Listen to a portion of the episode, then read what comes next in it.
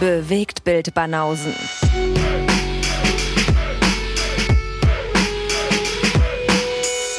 Filme, Kino und Serien, bis ihr kotzt. Guten Tag. Guten Tag. Ja, hier sind wir wieder. Bewegtbild Banausen. Der Podcast, der bessere Rezensionen macht als die Filme selbst. Manchmal schon. Die Bewegtbildbanausen. Auf jeden Fall. Immer, Mann. Was für ein manchmal. Immer. Immer. Ah, okay. Selbst die großen Meisterwerke werden immer noch durch unsere meisterhafte Rezension getoppt. Mhm. Oh, hohe Ansprüche. Was hältst du davon, mal mit Größenwahn in die Episode einzusteigen? Ja, auch nicht schlecht. Wir sagen auch mal, wie arm wir sind und wie scheiße wir sind und dass wir Mhm. Geld brauchen und bitte spenden und so. Aber halt die geilsten. Ja, jetzt können wir eben auch mal, wir können eben auch anders. Wir können eben auch äh, von wegen so, ja, jetzt, keiner kann uns schlagen. Keiner kann uns was. Ja. Ja, vielleicht schließt das eine das andere ja auch nicht aus. Ja, Wer Das weiß. stimmt, ja. Deswegen gehen wir davon aus, dass ihr wieder nach einer neuen Episode lechzt und äh, dass ihr schon Cold Turkey, äh, Cold Turkey habt, diejenigen, die sämtliche Episoden durchgesuchtet haben und schon siebenmal alles durchgehört haben. Und jetzt gibt's einen neuen Stoff. Stoff am Dienstag. Nur für die. Hm, Alle anderen kommen eh nicht hinterher. das stimmt, ja. Stoff am Dienstag gibt's am Cottbusser Tor und bei den Bewegtbanausen. Ja. Da wahrscheinlich noch ein bisschen öfter als dreimal die Woche. Da ein bisschen öfter. Aber auch da habt ihr von uns äh, aus erster Hand direkt Informationen gekriegt, äh, welchen Trip für welchen Film ihr auf jeden Fall einsteigen solltet. Also wenn ihr zum Beispiel Mushrooms nehmt, hat Elli einen bestimmten Film vorgeschlagen. Also wer Ja, das das nochmal hören will, in der, in, der nächsten, in der letzten Episode auf jeden Fall nochmal reinhören. Ja, aber das hatten wir doch auch mit Hoffi schon mal. Dass wir, äh, dass dass Filme noch so ein Prädikat bräuchten oder so ein Kürzel, wo klar ist, welche Droge du zu dem Film konsumieren solltest. Ich sag mal so, also die Tabellenspalten lassen sich ja noch erweitern. Also Ja, ja, eben. das ist äh, überhaupt kein Thema. Hm. Da können wir dann irgendwie die ganzen Drogen hinzufügen. Ich habe hier gerade die Tabelle vor mir. Also so 0-0 Schneider, Jagd auf Neil Baxter. Was würdest du da empfehlen? Worauf sollte man da sein? Da reicht wahrscheinlich schon eine Menge Bier. Da reicht Bier. Meinst du nicht? Doch. Und äh, 30 über Nacht? 30 über Nacht. Ja. Oh, fuck. Ey, keine Ahnung. Das ist eine gute Frage. Na? Weiß ich nicht. Ein bisschen Gras zum Runterkommen, so wegen der vielen Buntnis? Nee, das, Hm. ist auch, glaube ich, uncool. Ja, wobei, ich glaube, mit Gras funktioniert das alles. Mit Gras funktioniert alles. Ja. Also ich glaube, es gibt wenige Filme, für die das ein Nachteil ist. Aber ist es nicht so, keine Ahnung, wenn du so, wenn du so kick, äh, wenn du hier so äh, Karate Tiger guckst oder so, das ist da, das ist nicht auf Gras, sondern du brauchst ja irgendwas, was dich pusht. irgendwas Testosteronmäßiges, oder? Als auf Speed. Ja, irgendwie sowas, ja. Du musst ja, musst ja irgendwie dabei sein. So, du kannst ja nicht da chillen und sagen, ist ja geil. Ja, er ist halt wahrscheinlich einfach ein sehr anderes Erlebnis. Ja, gut, ja, okay, ist ein bisschen, aber ich weiß nicht. Also, so bei dem passendsten zu den Filmen würde ich da wahrscheinlich eher zu anderen Mitteln greifen. Das wäre auch mal ein Konzept, Alter. Das müssen wir aber wirklich, da müssen wir ein Spin-off machen. Mal wieder. Jetzt kommt unser nächstes Spin-off. Es sind ja noch ein paar Wochentage, wo, Naja, wir, nicht, man- wo wir keine Episode rausbringen. Ja, eben, stimmt. Gibt ja noch ein paar. Na, aber jetzt mal ohne Scheiß, zieh das mal rein. Du gehst hin und bringst nicht immer andere Filme, sondern immer den gleichen Film, aber immer auf einer anderen Substanz. Oh. Das ist tatsächlich nicht schlecht.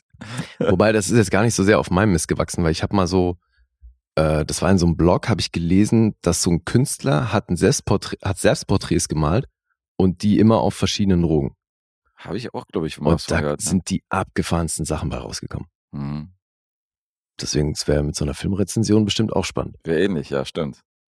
Da fallen dir wahrscheinlich dann so äh, auf irgendeiner bestimmten Droge fallen ja andere Dinge ein, als die auf der anderen einfallen. Ja. Auf manchen siehst du wahrscheinlich einen komplett anderen Film. Ja, ja, definitiv. Literally. Ja, ja, wäre auch mal ein Konzept, eben, ein Spin-off. Also äh, Crowdfunding dafür müssen wir dann auch irgendwann starten. Meinst du jetzt, wenn ich die Hälfte meines Lebens um habe, kann ich, hier, kann ich mir auch Drogen reinpfeifen? Was ich bis jetzt komplett umgangen habe, ja, wo ich, wo ich komplett drum rumgekommen bin, Hm. jetzt ist eh scheißegal. Jetzt kann ich nochmal Bucketlist- Bucketlist-mäßig kann ich alles abhaken, was kommt. Ja, alles für die Kunst. Alles für die Kunst, alles für den Podcast. Ja. ja. Weiß Und ich meine, gerade dann ist es doch ein sehr interessantes Konzept. vielleicht wird das du neues da Paket. quasi komplett jungfräulich rein. Oh ja. Die wünschen sich, die wünschen sich einen Film mit der, mit der zugehörigen Droge. Mhm. Müssen sie dann vielleicht schon auch mitschicken. Ja, Je oder es- nach Ja, okay, Droge. stimmt, ja, können wir nicht. Wer wer sagte nie, dass wir sämtliche Drogen besorgen können? Was sind das für Vorteile, nur weil wir in Berlin wohnen? Naja, also ich glaube, am, am Kotti oder an solchen Orten kriegst du schon tendenziell alles. Bin mir nicht sicher, ob das ja, der beste Stoff wahrscheinlich ist. sogar Atomwaffen kaufen. Ja, das kann sein, aber ich weiß nicht. Also es ist nicht so, dass man jetzt als äh, anständiger Konsument, der tagsüber von mir aus in seine Bank geht, aber abends sich Speed reinpfeift oder so. Ja, das holst Da du dann auch nicht zum wahrscheinlich Conti, nicht. oder? Nee, wahrscheinlich nicht. Ja, das wäre mir dann auch suspekt wahrscheinlich, wenn ich das Geld dazu hätte. Ein Appell an alle Mediziner, die uns hören. Ja, Wenn ihr da Zugang haben solltet, liebe Chemiker, würde Lieber- Dave sagen. ja, starten wir das Projekt doch irgendwie mit äh, klinisch reinen Sachen. Super, ja. Ja, weil am Cotti ohne Scheiß pfeifst du wahrscheinlich Rattengift mit rein. Mhm. Ich habe ja hier, äh, ich habe ja eine Zahnentzündung auf der linken Seite. Da haben sie mir, weil der nächste Zahnarzttermin erst am Mittwoch ist, wo sie, wo sie das komplett beheben können. Und deswegen haben sie mir so eine Salbe aufgemacht. Das war jetzt nicht so, war jetzt nicht wirklich äh, min mindernd oder lindernd. Mhm. Und äh, da haben sie mir auch so eine Schmerztablette mitgegeben. Das ist ja, da, da habe ich ja schon schlechtes Gewissen, also eine Schmerztablette zu nehmen, wo sie gesagt haben, dreimal am Tag. Und äh, Und was hast du da bekommen? was habe ich denn da bekommen? Die habe ich sogar dabei. Einen habe ich schon genommen. Ich merke gar nichts. ähm, Du merkst keinen Unterschied? echt? Ibuprofen, Äh, pff, ja, okay. 400 Gramm. Das, ja, lacht er. Ja. Harmlos oder was? Das ist, davon kannst du mal mindestens drei oder vier am Tag nehmen. Ja. Ja, da sagt sie zu mir so, äh, aber nur nach dem Essen. Da sage ich ja, und äh, ich bin aber einer, der sehr spät ist. Dann, also, also wenn ich jetzt 14 Uhr aufstehe und erst um 18 Uhr esse, dann darf ich die nicht nehmen? Nee, also immer nach Essen. Ich so, okay, dann bin ich, bin ich halt 14 Uhr, habe ich mir da so ein, Ist halt entspannter für den Magen. Aber klar, also bei Ibuprofen Okay. brauchst du da jetzt, also vor allem in der Dosis, da brauchst du dir keine Sorgen machen. also pro forma habe ich meinem Bäcker dann irgendwie ein Croissant geholt, damit ich irgendwas im Magen habe, um danach die Tablette zu nehmen. Das war tatsächlich mein, äh, Ja. mein Gang, weil ich nehme das alles sehr ernst, was die mir, Mhm. Was die mir da Ja, vorbeten. ja, reicht schon. Ja, siehst du. Und äh, schon, schon, war spannend. Hast du Respekt, ja? Vor. Ibuprofen. Ja, okay. das war schon so, hm, okay. Mein erster Trip. Gut, ich glaube, ich muss das Spin-off mit jemand anderem machen. Ich denke auch, ja. Ich wollte, ich wollte dich noch vorbereiten, wie langsam du mich da rantasten musst an die, an die Geschichte. Also, das war schon, das Erste- war schon mein Highlight des Erste Tages heute. Rezension, einfach vier Ibuprofen genommen vorher. Mal gucken, was passiert. Wer mich auslacht die ganze Zeit, als ich erzähle. Ja, und ich war vorher essen, so. so ziemlich verarschen. So. Das, Ja, weil du halt jetzt hier mit Schmerzmitteln ankommst, die irgendwie auch Kinder kriegen. Ja, gut. Soll halt ein bisschen lindern. Ich will ja nicht, äh, ich will ja nicht komplett betäubt sein. So schlimm ist es ja nicht. Ich meine, wir gehen ja nachher noch ins Kino, so gesehen wäre das recht lustig geworden. Ja, Also wenn ich total benebelt bin. verschallert irgendwie in dem Film sitzt. Da hätten wir ja unsere erste Rezension, ja. Eben, ja. Guardians of the Galaxy auf Mhm. Ibuprofen.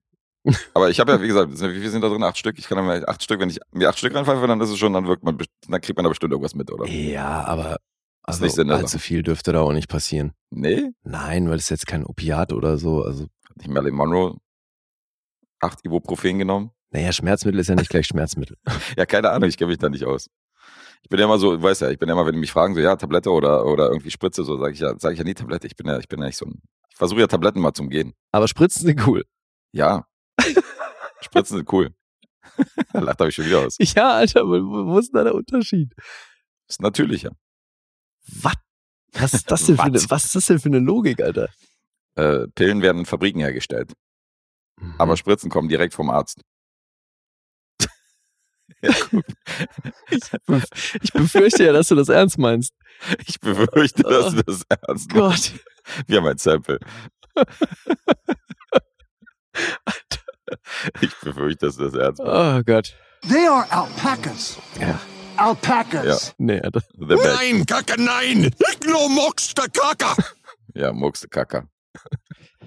Ja, ich würde sagen, bevor wir uns hier weiter reinreiten oder unser Spin-off weiterspinnen, Mhm. Fangen wir mal an. fangen wir an und gehen in die Filmrezension. Ach so, was wir noch mal können. Jetzt haben wir mal, jetzt haben wir mal unseren Vorlauf so kurzzeitig mal verloren. Insofern äh, können wir mal erwähnen, was wir am Sonntag in der, in der Supporter-Episode besprochen haben. Mhm. Und ähm, von mir gab es die äh, Harry Dean Stanton Doku Party Fiction und passend dazu natürlich ein Film mit Harry Dean Stanton und ähm, das war Asphaltrennen. Mhm. Den habe ich dann besprochen, den habe ich in Wien gesehen mit Ja, unserem stimmt. Kumpel Otto. Und du hast über die australische Serie auf Netflix geredet, die hieß nochmal Class of 07. Class of Seven, richtig? Und dein zweites Projekt? Ja, siehst du, ich dachte, ich krieg's aus dem Kopf hin. Ah, Schön, dass du dich da so gar nicht auf mich verlässt. Weißt du es denn? Nö. Nein. Eben. Äh, ja. Ach so, jetzt weiß ich wieder, ja. Ach so. Operation Fortune. Siehst du? Bleibt nicht mal in Erinnerung, wenn man drüber geredet hat. Dabei hätte ich mir das eigentlich merken müssen, weil das ist eigentlich ein, eine äh, sehr, sehr legendäre Rezension, weil du zum ersten Mal dir mal beigebracht gekriegt hast, ähm, wie Jason Statham ausgesprochen wird. Und das ist, glaube ich, das einzige Mal, dass du mal, Hast du jetzt im Kalender angestrichen. naja, normalerweise ist es ja so, dass du mir ungefähr schon 100 Schauspieler erzählt hast, wie man die ausspricht und ich Aha. dann daraus so ein bisschen gelernt habe. Und äh, Bei manchen hat's gedauert, ja. ja, bei manchen hat es gedauert, bei manchen dauert es immer noch. Aber bei dir war es, glaube ich, jetzt der erste. Deswegen fiel, fiel mir das natürlich sofort auf. Ich gesagt, Ui. ach, guck mal, hier hat er, hat er umgesetzt. Wenn ihr die alten Folgen hört, spricht er die noch anders aus. Siehst du? Dazulernen. Sehr löblich. Aber ja, das äh, Gleichgewicht ist immer noch eher auf meiner Seite. Richtung Boden. Äh, wird mein erster Film vielleicht ähnlich laufen äh, bei meinem ersten Film, weil immer wenn so französische Beteiligte irgendwie dabei sind, dann äh, ist die Chance groß, dass ich hier den einen oder anderen falsch ausspreche. Und äh, aus diesem Land kommt mein erster Film. Den hast du sicherlich schon gesehen. Das ist ein Film, der, kann ich schon mal vorausschicken, der ist lustiger als Moonlight. Und äh, es geht um ein Käfig voller Narren aus dem Jahr 1978, La Cage aux Folles. Na, großartig. Und äh, der Regisseur Edward Molinaro hat schon ein paar Filme gemacht, die ich kenne. Von dem ist zum Beispiel der Film Oscar und äh, von, von der Finesse und von dem ist auch Die Klette mit Lino Ventura, falls der eine oder andere den gesehen hat. Boah, aber das hätte ich nicht gewusst, ne? Hättest du nicht gewusst. Wenn mich jetzt jemand in einem Quiz gefragt hätte, von, also weil ich habe den Film Nee. gesehen, auch mehrfach, aber wer der Regisseur ist, boah. Ja gut, der Regisseur von Oscar und so ist jetzt auch nicht, ist jetzt auch kein A-Lister, weißt du? Ist jetzt Nö. kein, kein Truffaut. Aber ist ja trotzdem, Wegen dem Film kann man es der wissen, Film selbst ist ja schon, ja. Das stimmt. Ist so ein bisschen Dirty. Dancing-mäßig wie der Regisseur. hm, Der hat das Drehbuch zusammengeschrieben mit äh, Francis Weber.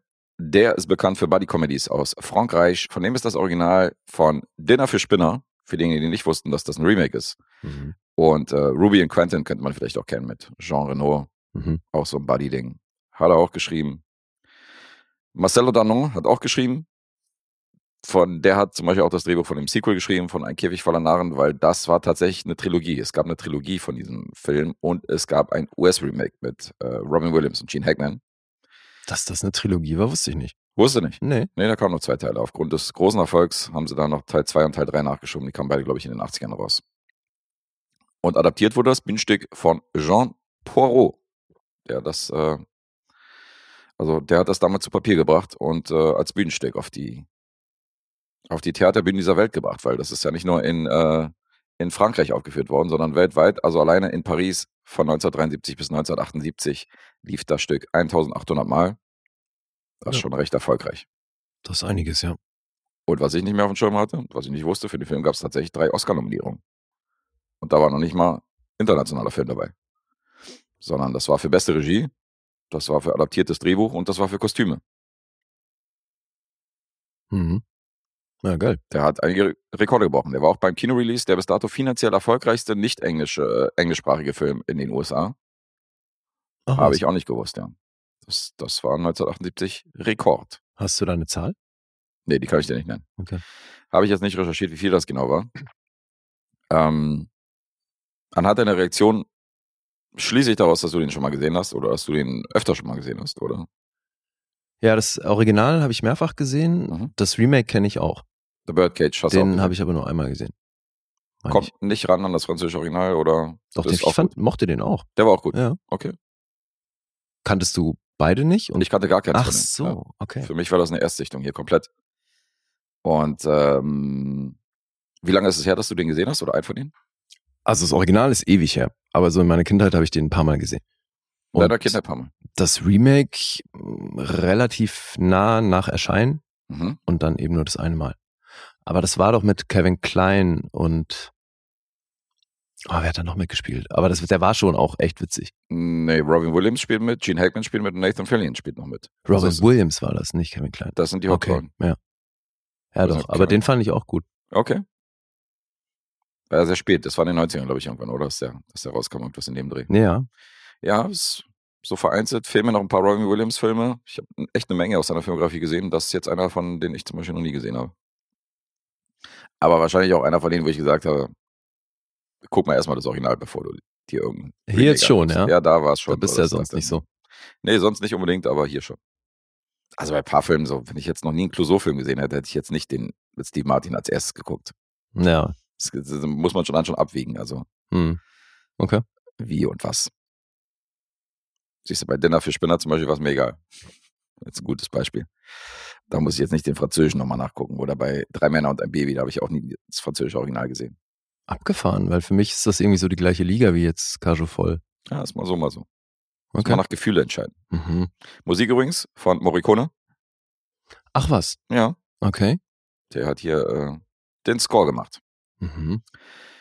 Und dann äh, werde ich mal versuchen, die Handlung zusammenzufassen. Ugo Tognazzi, italienischer Schauspieler und Sänger, hatte übrigens in diesem Film null Bock, Französisch zu sprechen, hat seine Lines komplett auf Italienisch aufgesagt. Und die Drehbuchdialoge mussten dann nachträglich angepasst und synchronisiert werden. Also äh, ziemliches Pain in the Ass. Und der spielt die Hauptrolle Renato, beziehungsweise eine der beiden Hauptrollen. Renato leitet einen Travestie-Nachtclub namens La Cage au Fall.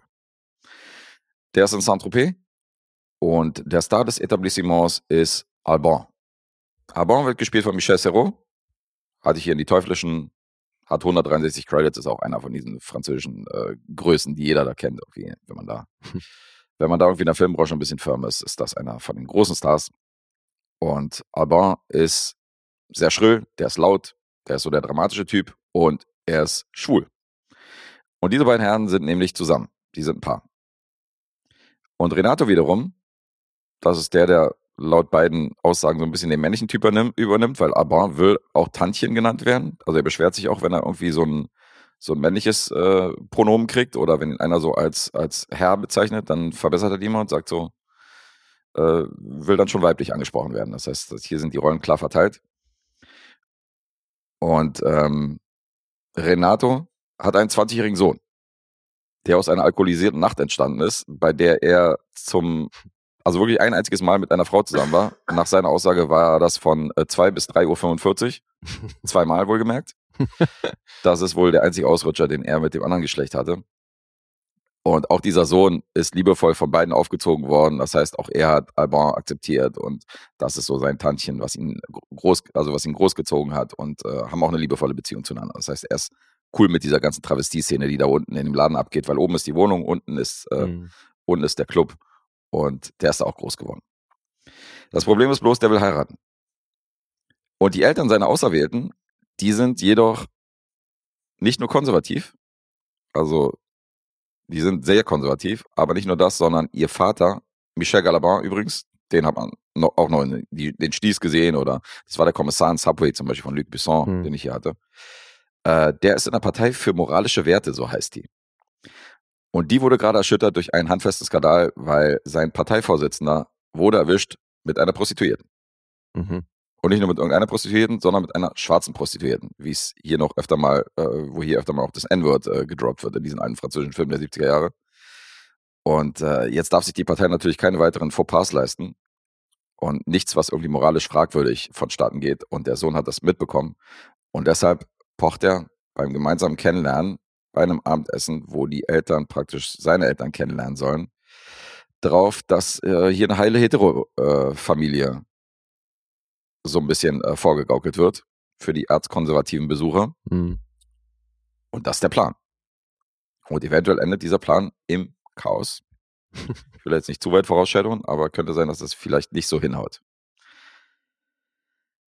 Ähm, ich würde schon gerne wissen, wie du diesen Film jetzt heutzutage findest, weil mit dem gewissen Fingerspitzengefühl, wo man jetzt so an so eine Stoffe rangehen muss oder wenn man so heutzutage Filme und Serien dreht, mit diesen, die das Thema behandeln, muss ich hier echt sagen, dass viele schwulen Klischees hier halt wirklich Wolli genommen werden. Mhm, Ja, ja.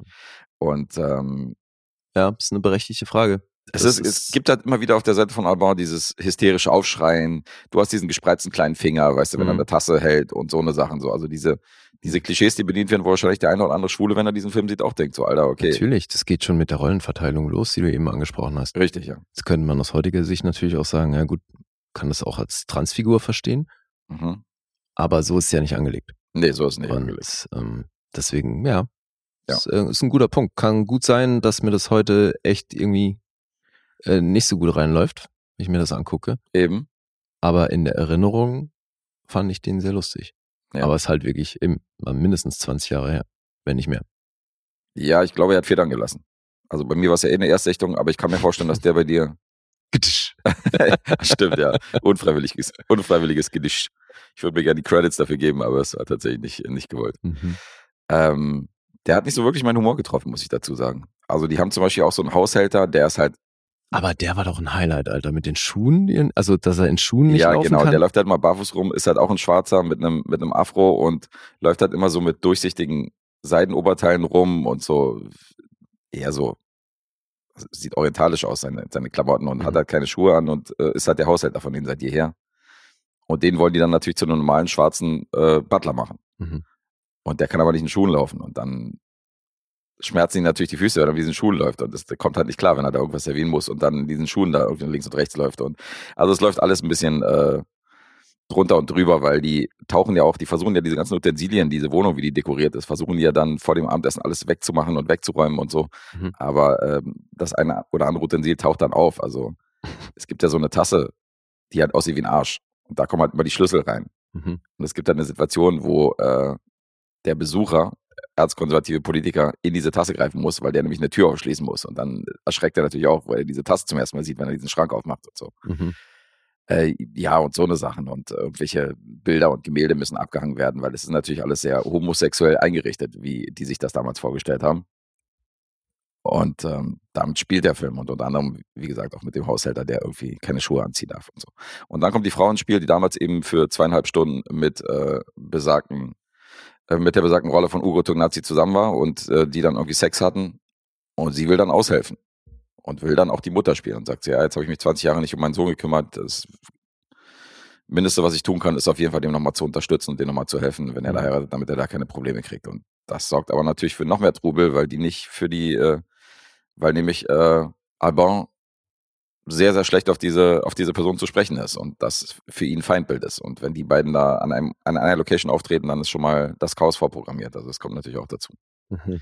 Ja, und das bedient halt viele Klischees. Du hast halt wirklich dieses Laute und dieses äh, Überbordernde und dieses, äh, ich will jetzt nicht abwertend sagen, Tuntige, aber so wird's halt inszeniert, weißt du, so dieses Hach und, äh, Mhm. und das halt auch, ähm, ist halt auch nicht mehr up to date. Und ist auch nicht mehr, ist damals auch nicht so ganz auf den Punkt. Es sind ja nicht alle so wie bei so einer Travestie-Show, nur wenn man jetzt schwul ist oder aufs, andere, aufs selbe Geschlecht Nee, steht. nee, das, natürlich war das schon immer sehr drüber. Und deswegen ist das äh, sehr schrill und drüber und typisch französisch. Ähm, und manchmal mag ich das ja. Dieses, dieses Schrille, weißt du, was manchmal total ins Chaos ausordnet. Also gerade Mhm. De Finesse hat das ja oft in seinen Filmen, dass Ja, das ja, irgendwie klar. am Ende so ein, so ein riesen Chaos gibt oder Pierre Richard und so. Und da Mhm. fand ich das schon gut in ein paar Filmen. Hier hat mir das nicht gefallen. Das war so ein bisschen wie bei den Sties. Also ich fand das zum Teil schon ganz witzig, aber nicht so, dass ich jetzt hier irgendwie große Lache hatte oder so. Ähm, war hier so verhalten begeistert. Also ein paar Momente waren wirklich lustig, aber so richtig witzig und so richtig äh, umgehauen hat er mich nicht. Also der ganze Hype, den, der da dann irgendwie nachgezogen wurde mit Musicals, mit Bühnenauftritten, Mhm. mit Sequels und so, ähm, ein Remake, kann ich nicht so hundertprozentig nachvollziehen. Vielleicht hätte ich ihn früher mal sehen müssen, aber jetzt bei der Erstsichtung hat er jetzt nicht so megamäßig gepunktet. Mhm. 97 Minuten La Cage aux Folles aus dem Jahr 1978 habe ich jetzt mal nachgeholt und äh, das wäre mein Fazit, wenn du da keine weiteren Fragen hast. Naja, also eine Empfehlung scheint es nicht zu sein. Das ist vielleicht noch eine Frage. Das ist jetzt wieder so ein Film, den viele mögen, weißt du, also insofern könnte ich jetzt nur subjektiv aus meiner Perspektive erzählen, aber dann, wenn ich hier keine Empfehlung aussprechen würde, dann wäre das so, mein Geschmack ist ja nicht der ultimative, weißt du, sondern ich würde wahrscheinlich sagen, Nee, aber der Film hat klingt, viele Fans, guck dir den an, aber naja, aber Leute, gerade für eine Erstsichtung scheint es ja heutzutage einfach nicht mehr zu funktionieren. Ich meine, das ist eben das Ding. kann man ja auch mal so sagen. Also gibt halt Filme, die sind einfach völlig aus der Zeit gefallen. Und Leute, die diesen Podcast hören, die wissen auch, dass ich nicht wirklich ein Problem habe mit Filmen, die aus der Zeit Ja, gefallen sind oder klar. mit politischen äh, Inkorrektheiten. Mhm. Insofern ist das jetzt für mich nicht wirklich ein rotes Tuch.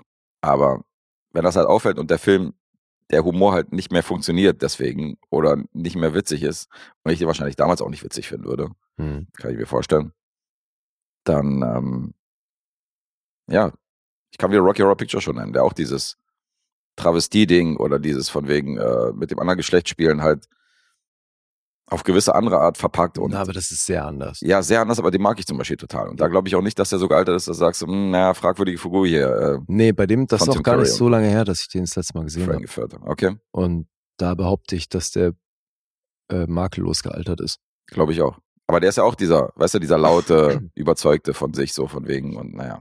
Ja, aber nur weil da Homosexualität im weitesten Sinne auch eine Rolle spielt, äh, sind die nicht zwangsläufig vergleichbar. Nee. ist schon ganz anders aufgezogen. Aber gut, ich meine, Männer in Frauenklamotten, so äh, bis in die 70er rein. Das waren jetzt nicht allzu viele Filme, die du aufzählen kannst. Manche mögen es heiß, gibt's noch. Ja, aber da geht's eben eher um, um so ein freies Verständnis von Sexualität und das Ausleben jeglicher Sexualität. Ich sehe das Ganze jetzt ein bisschen oberflächlicher. Das heißt, wenn du jetzt in die Thematik reingehst, sind das natürlich äh, zwei Paar Schuhe. Aber wenn du jetzt mal. Naja, mir dieses- geht's halt drum, mit welcher Motivation spielt hier äh, Homosexualität eine Rolle Mhm. oder Sexualität überhaupt. Und das finde ich bei den beiden Filmen halt grundlegend verschieden. Ja. Jetzt kann man natürlich die Moral hier nochmal auspacken, die ich natürlich nicht erzählen will. Also das Ende ist natürlich dann schon so, dass da eine Botschaft hinter ist. Mhm.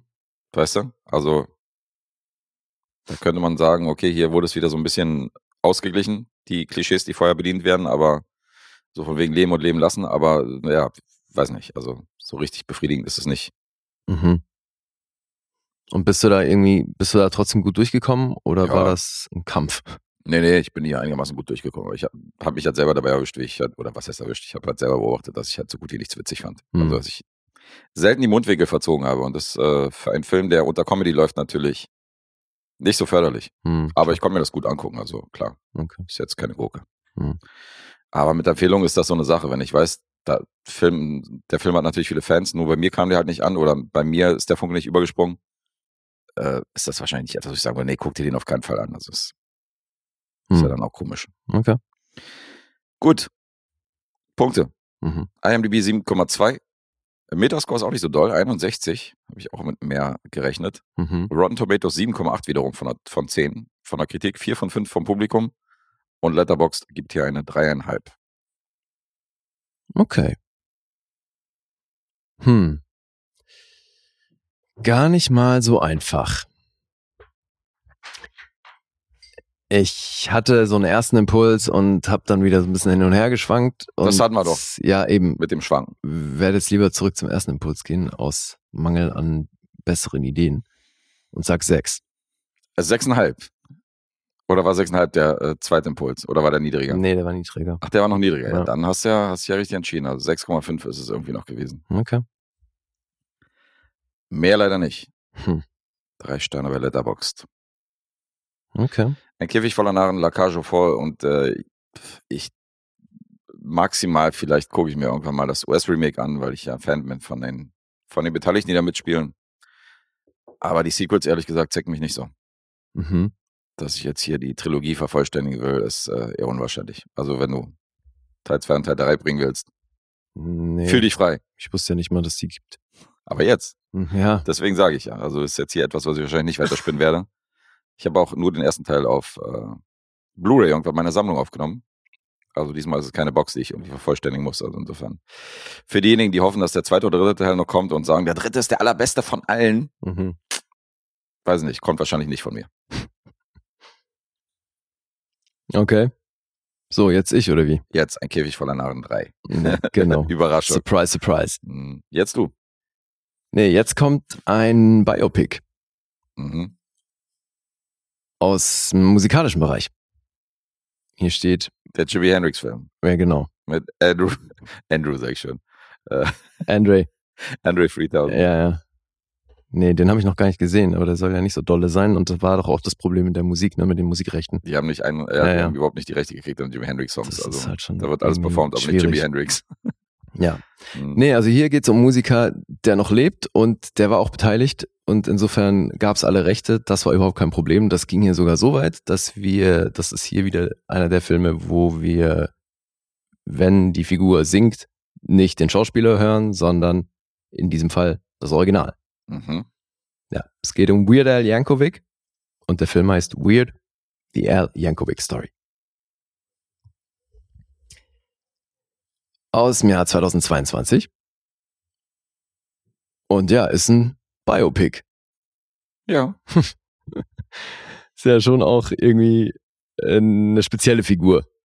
Der Weird Al. Total, ja. Aber Also- so Leute aus unserer Generation, Ja, nur wir kennen den, aber so in den den letzten schon Jahren kennen. ist er irgendwie, also aus meiner Perspektive in der Versenkung verschwunden. das ist schon lange her. Also ich meine, er war ja aktiv immer wieder so. Und ich habe ja auch immer wieder gehört, dass er immer noch die gleiche Schiene macht wie in den 80ern. Ja, ja, total. Aber damals hat man ja wirklich so, so Sachen wie Edith und so hat man dann schon präsenter gehabt. Mhm. Like a Surgeon und so. Ich glaube, das letzte, was ich von ihm mitbekommen hatte, und da war ich aber auch schon an einem Punkt so, ach, den gibt's noch, äh, dass er den Chameleonaire-Song Stimmt. gemacht hat. Ja, ja, stimmt. Ja. They see me rolling. Ja, genau. Ja, das ist auch schon 15 Jahre her. Ja, ist krass, ne? Mhm.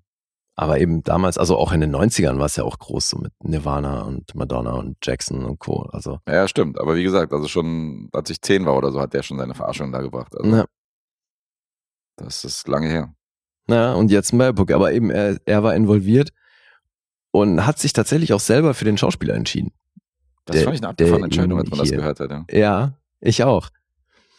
Die Rede ist von Daniel Radcliffe, der spielt hier nämlich Weird Al. Mhm. Und die Besetzung kam so zustande, dass Al Yankovic den Auftritt von Daniel Radcliffe in der Graham Norton Show gesehen hat. Und da hat er die Elemente gesungen.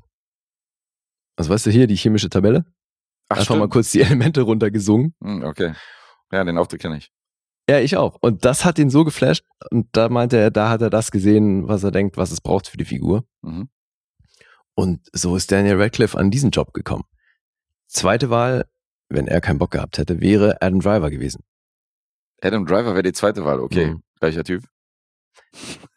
Nein, ist er nicht. Nee, aber ich fand es schon auch so ein bisschen weird in, äh, haha, äh, in erster Linie deswegen. ja, ich- danke. nee, nee, der ist es nicht. Hater. Nein, in erster Linie deswegen, weil ich dachte, dass Weird Al relativ groß ist. Und Daniel Radcliffe ist ja schon eher einer von der kürzeren Sorte. That's what she said. Ganz genau, ja. Hm. Ja, was ich von Adam Driver wahrscheinlich dann nicht behaupten würde. Nee, also eben. größenmäßig Wiederum- ist das ein großer Unterschied. Ja. Das kommt hin, ja. Mhm. Aber ja, Daniel Radcliffe ist geworden und das kann ich auf jeden Fall vorwegnehmen. Der macht seine Sache gut. Cool. Aber eben, wenn gesungen wird, ist es tatsächlich Weird Al, den man hört. Okay. Und es ist mir erst gegen Ende aufgefallen. Also auch das machen sie echt gut.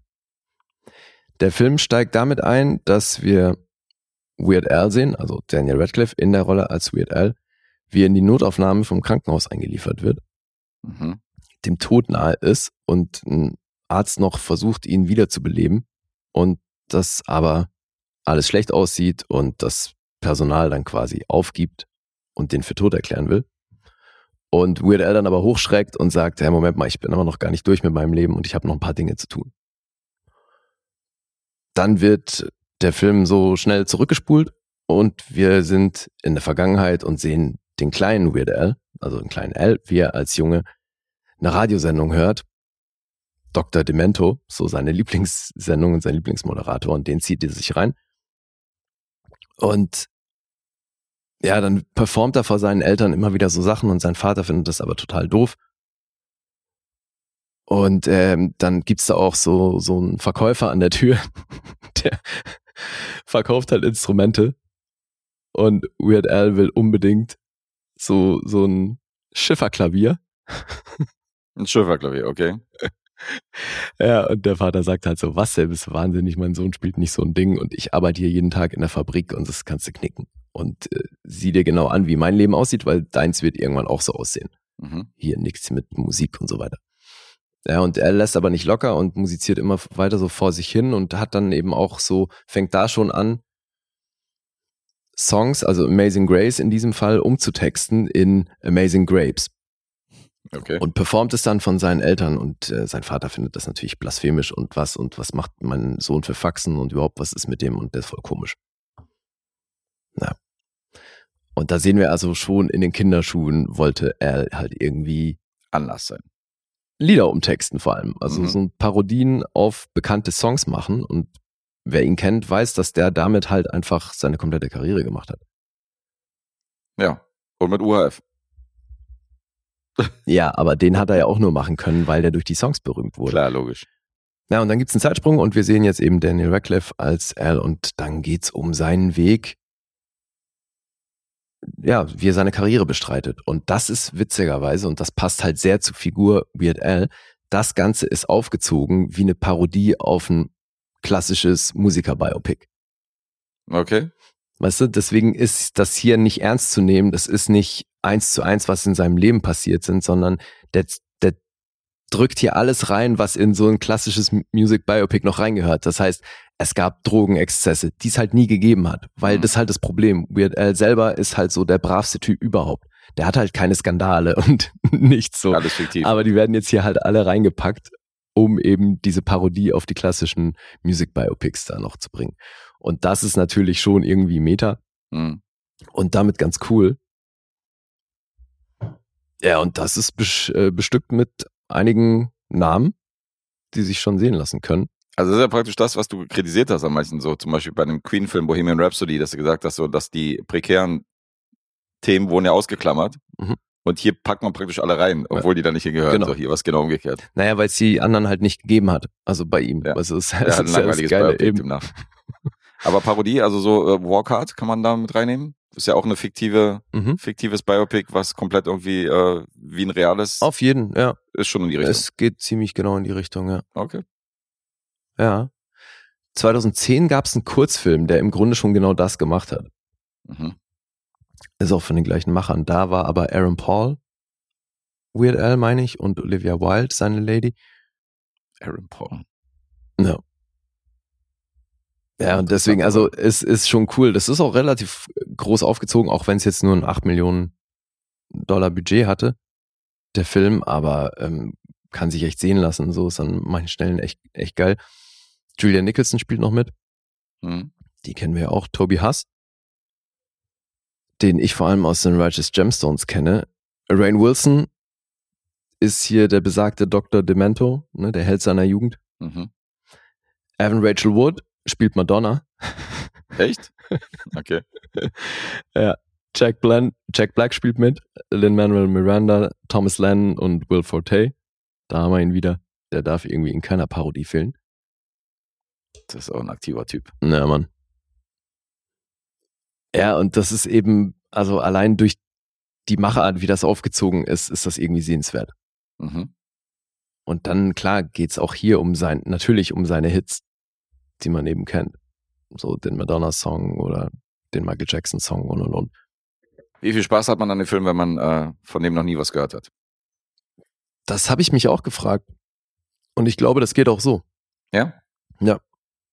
Eben aufgrund dessen, wie es aufgezogen ist. Mhm. Ja. Er hat ja im Erwachsenenalter auch noch seine Ziehharmonika dabei. Das ist ja, als Serbe ist das ja wichtig, weil es ja, ist ja unser Nationalinstrument. Ja, ist das ja auf, auf musst du keiner dir dann Feier angucken, Hochzeit. Was ich, ganz, was ich ganz cool finde, hier wird eine Sache thematisiert, die sie natürlich dann auch maßlos überinszenieren. Die nennen das The Yankovic Bump. Das heißt, Künstler, die parodiert werden, Mhm. profitieren selber davon, wie jetzt zum Beispiel Nirvana mit Smells Like Teen Spirit. So, Jankovic macht das nach, parodiert das, das verkauft sich, infolgedessen verkauft sich auch Smells Like Teen Spirit nochmal besser. Weil die Leute auf den Song kommen, ja. Genau. Okay. Und das haben die halt hier im Film, nennen sie das den Jankovic Bump. Mhm. Hier ist es aber halt so, dass jetzt die Künstler quasi bei ihm angekrochen kommen, damit er endlich eine Parodie von einem Song von ihnen macht, damit die halt in den Charts besser dastehen. Okay. Das fand ich halt auch irgendwie ganz geil. Ja, aber ich meine, also ist ja wirklich so, ne? Gerade Chamillionaire hat halt echt öffentlich gesagt, er hätte den Grammy wahrscheinlich nicht gewonnen, wenn Weird Al seinen Song nicht verarscht hätte. Hm. Deswegen, also das ist nicht so weit hergeholt, aber hier ist es eben maßlos drüber inszeniert und das ist schon auch wieder ganz cool. Ja, und ey, ich fand den geil. Ist echt ein, echt ein cooler Film. Weird. Klingt gut. Ja. Ich hätte mir, hätte mir eher angeguckt. Also das, das ist ein Film. Den will ich schon sehen. Und vielleicht ist er jetzt, weil es halt schon eigentlich im Grunde eine reine Comedy ist, ist er vielleicht ein Ticken zu lang, weil geht eine Stunde 48. Mhm. Aber ich finde den trotzdem echt sehenswert. Und in der Kritik steht er auch gar nicht so schlecht da. 7,1 gibt's auf IMDb. Metascore ist bei 70. Rotten Tomatoes von der Kritik 7,1 und vom Publikum 4,2. Letterboxd 3,7. Okay. Ne? Uh, I'd say a solid B minus. Jetzt muss ich B minus umrechnen, ja. Mhm. Hm. Wer weiß, vielleicht war das auch wieder nur verwirrend. Vielleicht, ja. Du bist Ja. der Günther Jauch der Sampleboards. Mhm. Joke. Good. Gut.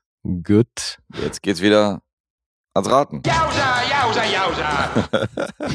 Schon haben wir einen ganzen andere Energie hier drin. äh, und die Tetzer kommen wieder rein. Jausa. Jausa. So, ich sage eine 8. Acht ist richtig. 8 ist richtig. Mhm. Sehr gut. Muss ich nochmal kurz in mich gehen, aber klang irgendwie vernünftig, die 8. Naja, ich sag jetzt nicht, ob das einfach war oder nicht. Das Nee, sag das mal du dann eh wieder nur doof. Lassen wir das mal lieber. Nix gut, nix gut, English, dude. English.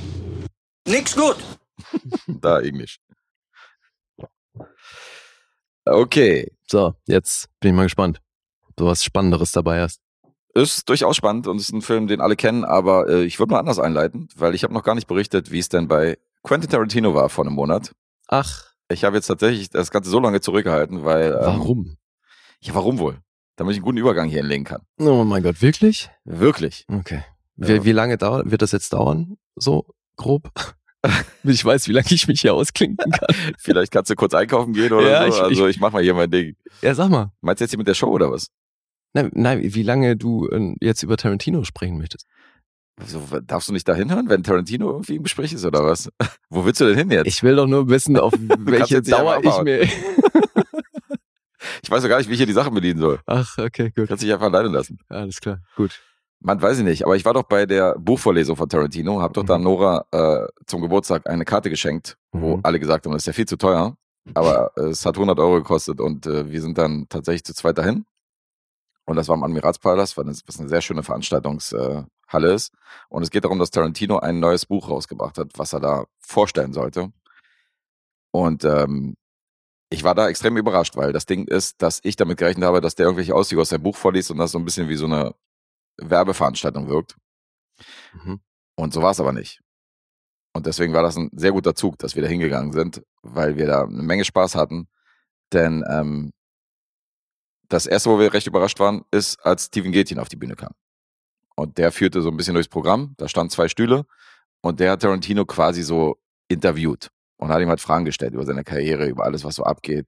Also die haben noch gar nicht über das Buch geredet, sondern es ging halt wirklich um seinen Werdegang und was er so macht und wie die Pläne sind für seinen nächsten Film. Bei dieser Tour ist ja auch rausgekommen, dass der nächste Film halt irgendwie The Movie Critic heißt und so hin und her. Das hat er nicht einem Interview gesagt, sondern das hat er auf der Bühne gesagt. Und ähm, das Ganze ging knapp zwei Stunden. Also bevor die überhaupt zu diesem, zu diesem Buch gekommen sind. Nach diesen zwei Stunden gab es halt einen kurzen Break, eine halbe Stunde lang. Mhm. Und dann hat Tarantino das letzte Kapitel aus seinem Buch vorgelesen. Also wirklich das allerletzte, was irgendwie nochmal 30 Minuten geht. Der liest das letzte Kapitel aus Ja. seinem Buch vor. Aber ist jetzt, also ist jetzt nicht tragisch, sondern ist jetzt, das ist ja kein fiktives Buch mit einer Geschichte, was am Ende irgendwie aufhört. Insofern ist das ein weiteres Kapitel aus seinem Leben, was jetzt auch nicht so schlimm ist, dass du das letzte Kapitel da gehört hast als erstes. Das ist seine Autobiografie oder was ist das? Unter anderem, ja. Das sind so Unter seine. anderem? Ja, ja. Was ist denn noch? Ja gut, im Grunde ist es seine Autobiografie. Sind halt seine Erfahrungswerte, aber er redet halt auch über andere Filme, über andere Filmemacher. Insofern, es betrifft ja nicht nur seine eigene Biografie, sondern er redet ja auch über andere Persönlichkeiten, die ihn beeinflusst haben, äh, wie er die Filme von denen zum ersten Mal konsumiert hat. Ja gut, aber er so weiter. schreibt selbst über sein Leben. Ja, ja, klar. Ja. Er schreibt selbst über sein Leben. Könnte man autobiografisch nennen. Ja, aber er schweift halt auch ab, so wie er halt ist. Mhm. Und äh, war super interessant, den auf der Bühne mal zu erleben. Und das war ja auch der Anhaltspunkt, dass ich gesagt habe, wenn ich mal die Möglichkeit habe, Tarantino live zu sehen, dann äh, gehe ich dahin. Und äh, es war tatsächlich nicht diese, Naja, aber du hast den doch schon mal davor irgendwo live erlebt. nee, nirgends. Ich habe den zum ersten Mal gesehen, live. Du war, warst du nicht auch auf der Django Unchained Premiere? Nee, ich war bei Hateful Eight auf der Premiere. Da war er aber nicht da. Ach, okay. Da war, ähm, also die Premiere fand ohne, ohne den Cast statt. Weil er war bei Inglourious Bastards und bei Django Unchained war er da. Da war er am Start. Ja. Ja, hier nicht. Bei Hateful Eight, wo ich ihn hätte sehen können. Insofern äh, war das das erste Mal, dass ich den gesehen habe und äh, fand es auch gut, dass der da saß. Und dann ist er auch immer, der hat ja so eine gewisse Energie, dann ist er auch immer aufgesprungen, ist dann, hat sich dann an die Bühne, an den Bühnenrand gestellt, hat dann direkt zum Publikum geredet und so und äh, sprang auch mal von einem Thema zum anderen und hat so versucht, seine Gedanken zusammenzufassen. Also so wie er sich, so wie man ihn in Interviews sieht, so ist er halt wirklich so, Mhm. dieser, dieser total aufgedrehte Typ. Also den finden ja auch nicht alle sympathisch, finden ja auch nicht alle cool. Aber es war trotzdem cool, den mal erlebt zu haben. Und äh, lustigerweise saß, weil Mr. Pink ist ja großer Ärztefan und ähm, der gibt uns als Losbeiträge monatlich, gibt uns ja immer Filme äh, in den Lostopf, wo irgendwie Ärztebeteiligung mit drin ist, wo einer von denen Mhm. irgendwie mitgespielt hat. Primär natürlich Bela B. Ich dachte, es würde sogar nur um ihn gehen. Ja, ich glaube auch. Könnte auch sein, dass nur Okay. Bela B dabei ist. Ich weiß, ich weiß gar nicht, ob Farin Urlaub da genauso in verschiedenen Filmen mitgespielt hat. In irgendeinem Film wird er wahrscheinlich auch mitgespielt haben, aber ich glaube auch, es gibt Prima Bela. Und der saß neben mir, Mhm. lustigerweise. Also er saß direkt neben mir und hat sich das Ganze auch reingezogen, äh, was Tarantino da vorne verzapft. Insofern habe ich da auch gleich.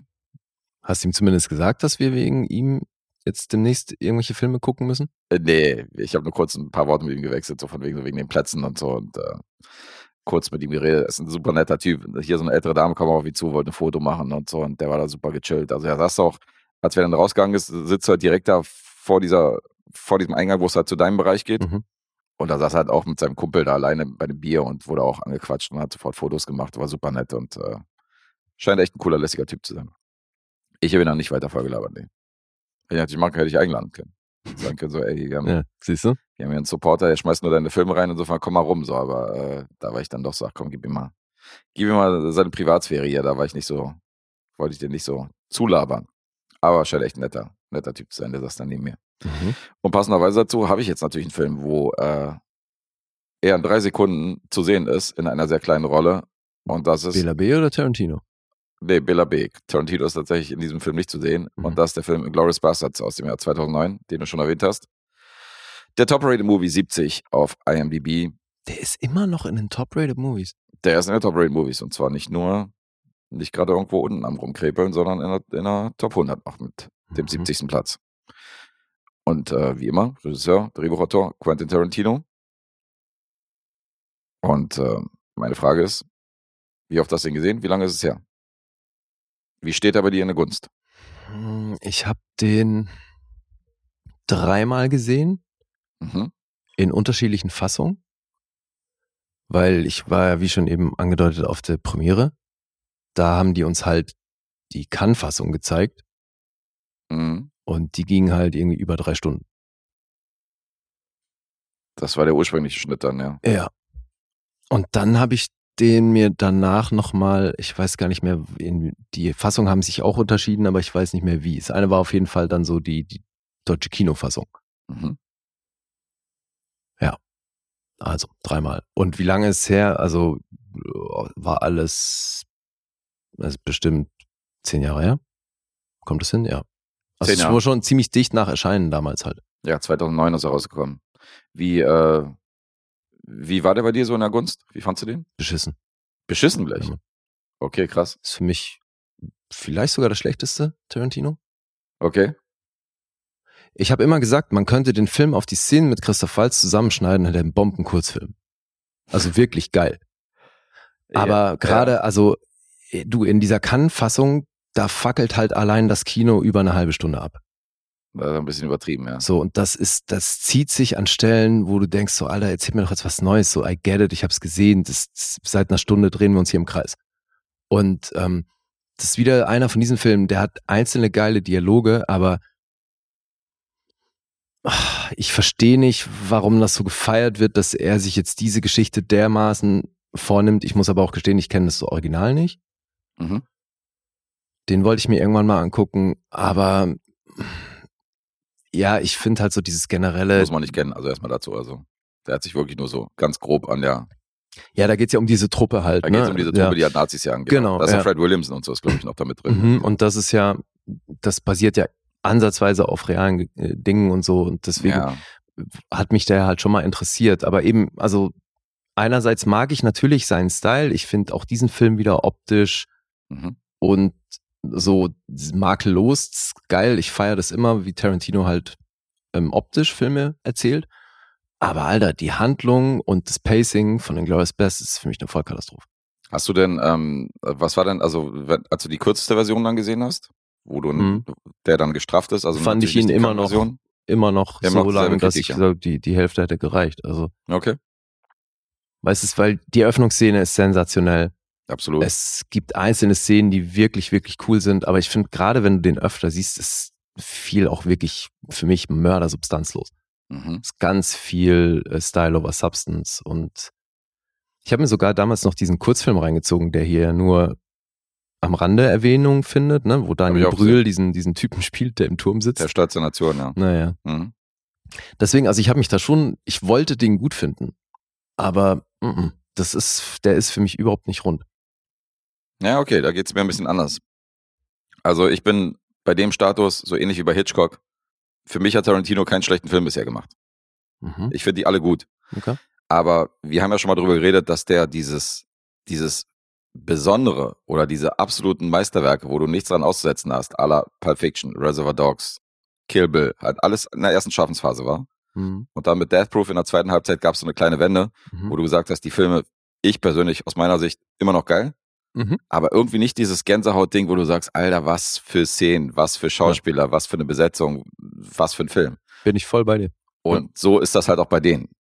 Alle, die da gekommen sind, von Hateful Eight bis Django, der hier, Once Upon a Time in Hollywood, ist wahrscheinlich mein Lowlight, aber ist immer noch ein geiler Film. Also ist immer noch ein Film, den ich mir gerne angucke. Mhm. Aber eben, da musst du diese, diese Szenen die halt wirklich suchen, die dir, die da so rausstechen. Also die sind dann lange nicht mehr so präsent wie in den Ja. früheren Filmen. Weil es gibt eben auch in den Filmen, finde ich, eben einzelne richtig, richtig starke Szenen. Und hier eben bei Inglourious Bastards ist halt für fast jede von denen Christoph Waltz verantwortlich. Äh, da, das unterstreiche ich auf jeden Fall. Also wenn es den Charakter von Hans Lander hier nicht gäbe bei Glorious Bastards, dann Ja, ciao. gibt's hier eine Menge auszusetzen. Da Ja. bin ich voll bei dir. Das ist jemand, der diesen Film noch auf ein anderes Level bringt. Aber ausschließlich, weiß ich nicht, nicht unbedingt. Aber gut, ich komme mal in die Story. Ich Mhm. werde mal ein bisschen so die Handlung zusammenfassen. Haben wir erstmal die Segel ein bisschen gesetzt und äh, wissen, wo der steht. Hast du da punktemäßig? Also, weil meinst beschissen ist ja jetzt so. Ja, beschissen für. Tarantino, also auch da für, Für Tarantino-Verhältnisse halt. Jetzt Weil, weil, wenn du sagst, also jetzt Film, hast dass der du, ist, jetzt hast du Once Upon a Time in Hollywood, äh, Hollywood erwähnt. Der ist, den fand ich wahrscheinlich ähnlich dünn. ja. Und da hat wahrscheinlich Inglourious Bastards nochmal bessere einzelne Szenen. Aber ich komme einfach nicht drüber hinweg, wie viel unnützes Zeug da dabei ist bei Inglourious Bastards. Da hätte Sally Mike noch ein bisschen mehr wegschneiden sollen, ja. Ja. Und äh, ja, hast du eine Ahnung, in welchem Bereich sich das bewegt? Also, Also maximal sieben. okay, könnte aber noch eine 7 sein, weil das hatte Ja. ich gerade im Kopf, als du meintest, so Ja, Once ja. Upon a Time in Hollywood. Das ist wahrscheinlich äh, Meckern auf hohem Niveau dann trotzdem. Ja, ja, klar, eben. Also, weil da, da sind wir uns doch einig. Also, die, wie du schon gesagt hast, Alter, die allen Filme, die du aufgezählt hast, sind für mich auch zehn Punkte Filme, klar. Okay. Ja, das ist es halt, das ist der Anspruch ich liebe natürlich. den dann hoch. Style von dem und man merkt ja auch dieses krass, diese Filmliebe und so, das optisch ist es halt immer Ja. geil und es ist immer, immer rough und äh, so, das, da sind wir uns ja einig. Das ist alles cool. Jeder Rollenname ist hier irgendwie eine Anspielung auf irgendeinen so einen Schauspieler, der in irgendeinem B-Film in den 70ern mitgespielt hat oder ein Regisseur aus dem Horrorgenre oder so. Der hat das immer so zusammengebastelt, dass das irgendwie eine Referenz ist. Also ist schon, Hm. ist schon wieder eine krasse Verbeugung. Okay, kommen wir zum Inhalt. Die titelgebende Heldentruppe, die Glorious Bastards, das sind Amerikaner, die äh, nur eine Mission kennen, Killing Nazis. Und äh, angeführt wird die Truppe von äh, Lieutenant Aldo Rain, gespielt von Brad Pitt.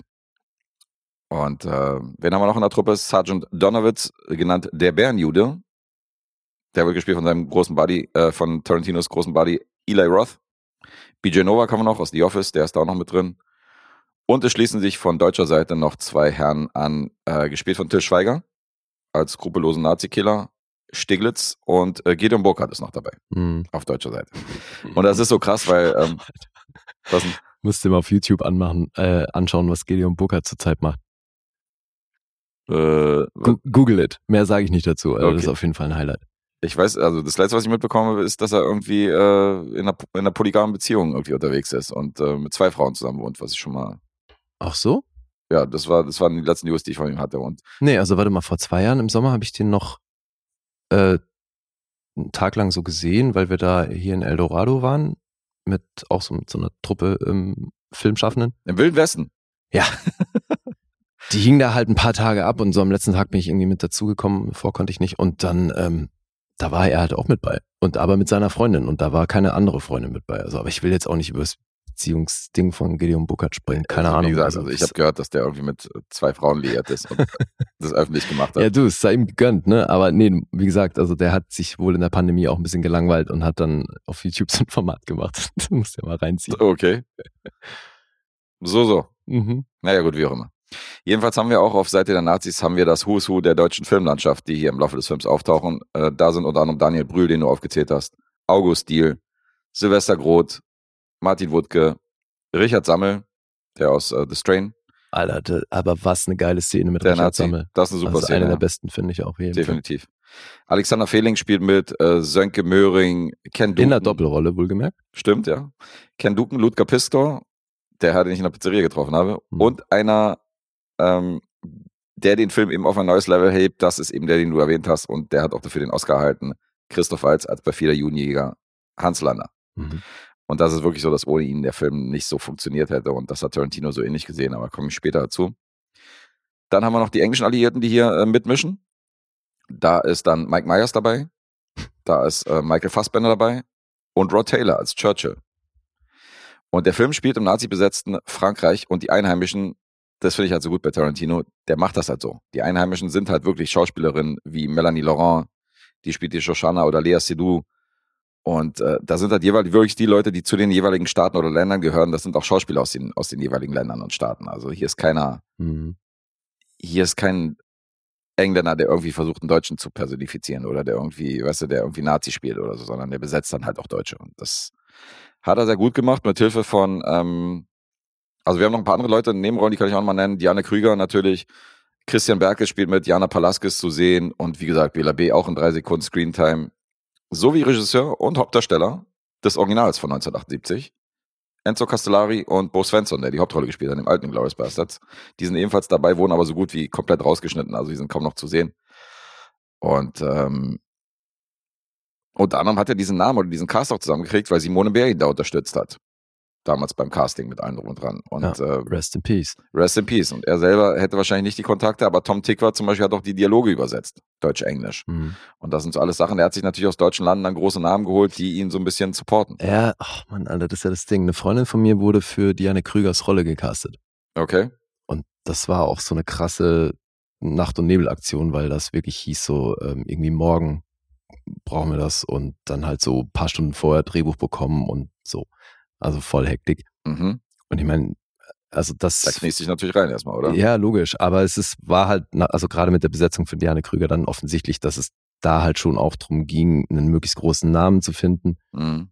Aber das fand ich in der Aufmachung eben auch so ein bisschen sehr offensichtlich. Du findest das jetzt halt cool. Ich fand's auf der Premiere wirkt es auf mich wie natürlich auch so ein Marketing-Tool, dass du halt eben aus den Ländern, wo du dir halt eine gute Performance erhoffst, die jeweiligen Stars rein, reinholst, ne? Wie jetzt eben aus Deutschland irgendwie so gefühlt alles, was Rang und Namen hat. Und dann eben aber auch aus Frankreich, Melanie Laurent, Lea Seydoux und die englischen und amerikanischen A-Lister sowieso. Also, Ja, Lea Seydoux war damals noch nicht groß. Im Jahre 2009. Die hat nicht wirklich viel gemacht. ja, aber Melanie Laurent schon, ne? Das war, noch, das war auch noch nicht die große internationale Zeit, wo sie dann bei Ja, Annie aber also spätestens bei Diane Krüger finde ich halt, weil die findet halt auf dem deutschen Markt gar nicht statt. Mhm. Und klar ist die aus amerikanischer Sicht eine Deutsche. Aber deswegen fand ich die Besetzung halt irgendwie, dann denke ich mir, also warum castet ihr überhaupt die Rolle auch irgendwie aus Deutschland, wenn ihr schlussendlich dann Diane Krüger besetzt? Wie auch immer, so Mhm. ist ja klar, ich hätte es meiner Freundin natürlich gegönnt, zumal Klar. ich eben Diane Krüger hier nicht gut fand Mhm. in der Rolle. Also ich fand ich in anderen Rollen wirklich schon deutlich besser. Aber was ich auch nur sagen wollte, so, ich hatte dadurch halt mal das originale Drehbuch in der Hand. Ne, Weil Okay. das liegt halt bei meiner Freundin zu Hause rum. Mhm. Ja, und dann habe ich ja, wie gesagt, viel, kenne ich viele Leute, die da mitgearbeitet haben und habe halt echt einiges an Stories gehört und das, boah, es war wohl auch kein nur schöner Dreh. Also, Ja, ist in Babelsberg gedreht worden, übrigens hier bei uns natürlich in der Umgebung und Ja. äh, direkt vor Ort. Ähm, Teile wurden wohl in Frankreich gedreht, aber ganz, ganz wenig. Insofern, deswegen war Tarantino eine ganze Zeit lang hier in Berlin unterwegs und Umgebung. Das ist richtig, ja, deswegen war mir auch klar, dass du hier schon ein bisschen mit- mitbekommen hast, was hier abgeht und äh, dass das Drehbuch natürlich direkt in der Hand hältst. Ja, schade um deine Freundin. Aber ich finde eigentlich, also generell gerade so die Französischen, die du aufzählst, Melanie Laurent, Lea Seydoux, finde ich zum Beispiel, waren relativ frische Gesichter. Also Tarantino schafft es eigentlich in seinen Filmen, neben den ganzen Stars auch immer wieder Leute zu besetzen, die jetzt nicht so richtig groß sind. Ich fand bei Once Upon a Time in Hollywood und so Margaret Qualley und so, das sind ja noch nicht wirklich die ganz großen Namen. ja, aber jetzt guck dir halt diesen Film hier an und ich finde, also gerade aus Deutschland, das sind alles sehr prominente Leute, die hier mitgespielt haben. Ja, aber Martin Wuttke zum Beispiel ist ja so, ist ja so ein klassischer Burgtheater-Schauspieler. Ist jetzt, ist jetzt nicht Till Schweiger, weißt du? Also ist jetzt, wenn du jetzt so die Leute fragst, wer Martin Wuttke Nein, ist, aber sind das sind viele, die sagen, kenne ich nicht. Äh, Nee, aber das ist aus deutscher Branchensicht natürlich trotzdem jemand, der sehr, sehr gut beschäftigt ist. Das ist jetzt, die haben keine Leute geholt, die hierzulande unbekannt sind. Okay, also aus Branchensicht äh, sind natürlich große Namen hier unterwegs, hast du recht. Gut. Äh, kommen wir in die Story rein. 1941 steigt der Film direkt ein mit Kapitel 1 und da geht's in den Bauernhof in der französischen Provence. Und ähm, da lernen wir dann den Judenjäger Hans Lander kennen, gespielt von Christoph Waltz, der da reinmarschiert, um ein Glas Milch bittet und dann gibt es einen sehr langen Dialog und eine sensationelle Einstiegsszene, wie du schon erwähnt hast, Mhm. wo die komplette Familie ausgelöscht wird und ihr, Shoshana, gelingt die Flucht, sie überlebt, alle anderen werden umgenietet, weil nämlich der Judenjäger instinktiv genau weiß, dass unter seinen Füßen, naja, unter den Dielen, dass da äh, äh, Juden versteckt werden von der französischen Familie. Und das endet nicht gut. Und dann springt der Film ins Jahr 1944. Shoshana lebt als Emmanuelle Minieux als Kinobetreiberin in Paris mittlerweile. Und äh, das Kino wird regelmäßig besucht vom Nazi und vom deutschen Held Frederik Zoller. Der verguckt sich in sie. Und der ist gerade dabei, einen Film rauszubringen, Der Stolz der Nation. Wo nämlich seine eigenen Erfahrungen als stolzer Nazi, wo er sich in einem Glockenturm als Sniper äh, verschanzt hat und von dort irgendwie dreistellig, in dreistelliger Zahl äh, Alliierte und Gegner umgebracht hat, was natürlich für die für Hitler und für die Nazis äh, reicht, um ihm da irgendwie einen Orden zu verleihen ohne Ende. Und der hat sich auch selber in diesem Film praktisch als Hauptrolle besetzt und spielt ihn.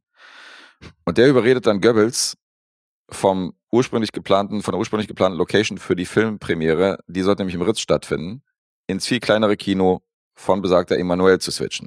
Erstens, weil er sie flachlegen will oder weil er sich verliebt hat, ist die romantische Variante, schockverliebt. Er verpackt es natürlich so, dass das ein viel exklusivere Rahmen ist und dass äh, er doch, dass Goebbels doch gesagt, er zitiert ihn an und sagt so, ja, sie haben doch gesagt, sie wollen da nicht jeden französischen äh, Wichtigtour da irgendwie auf der Premiere haben und so ist doch ein viel exklusiverer Kreis und dann hat man wirklich nur die Leute, die da sein sollen und ähm, darum geht's doch letztendlich. Und er lässt sich dann irgendwann mal darauf ein. Und diese Premiere, da melden sich halt alle ranghohen, Nazis an, die irgendwie, äh, die überhaupt in Deutschland bekannt sind. Und auch der Führer soll sich die Ehre geben und an diesem Abend erscheinen. Und der Sicherheitschef an diesem Abend ist Hans Lander, die Rolle von Christoph Waltz. Und mit dem hat Shoshana noch eine Rechnung offen. Und dann gibt es noch britische Alliierte, die da mitmischen. Und unsere Bastards erkennen natürlich auch die einmalige Chance, irgendwie ganz Nazi-Deutschland in einer einzigen Nacht auszulöschen.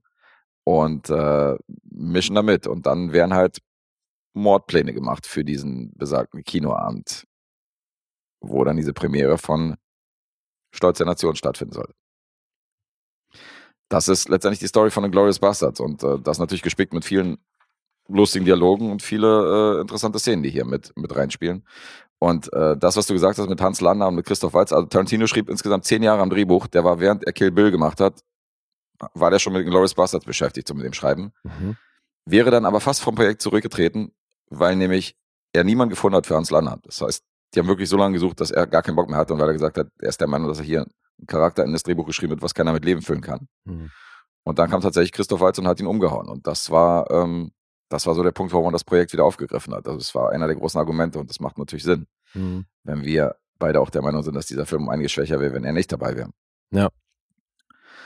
Äh, Brad Pitt wiederum wollte unbedingt mit Tarantino arbeiten. Das war ja das erste Mal, dass sie zusammengekommen sind und sprang über seinen Schatten, äh, mit Miramax einen Film zu drehen, beziehungsweise einen, äh, in einem Film mitzuspielen, der von Weinstein produziert worden ist.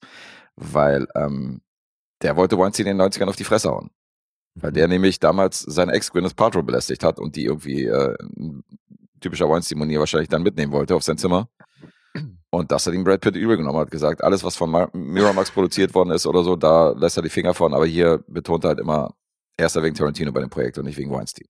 Mhm. Also ist er damals über diesen Schatten gestiegen. In ganz frühen Entwürfen war die Rolle von Brad Pitt auch für Tarantino äh, gedacht. Das heißt, Tarantino wollte selber die Rolle spielen, die Brad Pitt gespielt hat von dem Aldo Rain. Das heißt, Okay. der hat irgendwann später hat er die abgetreten, hat gesagt, er kümmert sich hier äh, nur um den Bereich hinter der Kamera und gibt jetzt wieder diese Rolle ab, was eine relativ große Rolle für seine, ja, eben. für seine Filmografie wäre. Der spielt Ja. ja immer wieder so ein bisschen mit. Ja, ja, aber das wäre schon wirklich eine tragende Rolle gewesen. Das wäre eine tragende Rolle gewesen. Das war nicht bei Pulp Fiction kurz im Bademantel im Auftauchen, sondern das, da hätte er schon ein bisschen was zu tun gehabt. Mhm. Melanie Laurent wiederum arbeitete als Vorbereitung einige Wochen als Filmvorführerin im New Beverly Cinema in Los Angeles, also in Tarantinos Kino himself, Mhm. Und hat da Filme vorgeführt, unter anderem an einem Abend tatsächlich Reservoir Dogs, Hm. an so einem ausverkauften Abend. Das war so ihr, äh, ihre letzte große Prüfung, da vor diesem Riesenpublikum da die Rollen zu wechseln und so. Und was die Besetzung angeht, ist schon interessant, was man hier teilweise mitbekommen hat und was man so äh, recherchieren konnte. Tarantino holte halt Rod Taylor einmalig aus dem Ruhestand, um Churchill zu spielen. Mhm. Der ist halt an dieser Szene, wo die Alliierten halt diesen Plan machen, wegen dieser, wegen diesem, wegen diesem Kino, wegen dieser Kinopremiere. Ja. Und dann siehst du Churchill zum Beispiel hinten am Klavier sitzen mit einer Zigarre und den Dialog zwischen Mike Myers und, ähm, und hier äh, der Rolle von Michael Fassbender irgendwie äh, Mhm. zuhören, sagt aber nichts. Beobachtet nur, pafft seine Zigarre und äh, dafür wollte Tarantino unbedingt Rod Taylor haben. Und was ich ganz cool finde bei ihm, der schickt dann nicht irgendwelche Casting-Agenten los, dass die anrufen oder irgendwie seinen, seinen Agenten, dass der irgendwelche Kontakte knüpft. So, er ruft immer direkt bei den Leuten an. Und er hat Rod Taylor angerufen. Und dann haben die eine Stunde irgendwie am Telefon äh, telefoniert. Und Rod Taylor meinte zu ihm selbst so, ja, warum willst du mich jetzt aus dem Ruhestand bringen? Das ist ein Schauspieler, der hat schon mit Hitchcock zusammengearbeitet, mit ganz großen Leuten, mit John Ford und Co. Mhm. Und er meinte zu ihm, Digga, du drehst in Europa. Also du bist ja in der Nähe von England. Albert Finney hat Churchill 700 Mal gespielt. Frag ihn nochmal.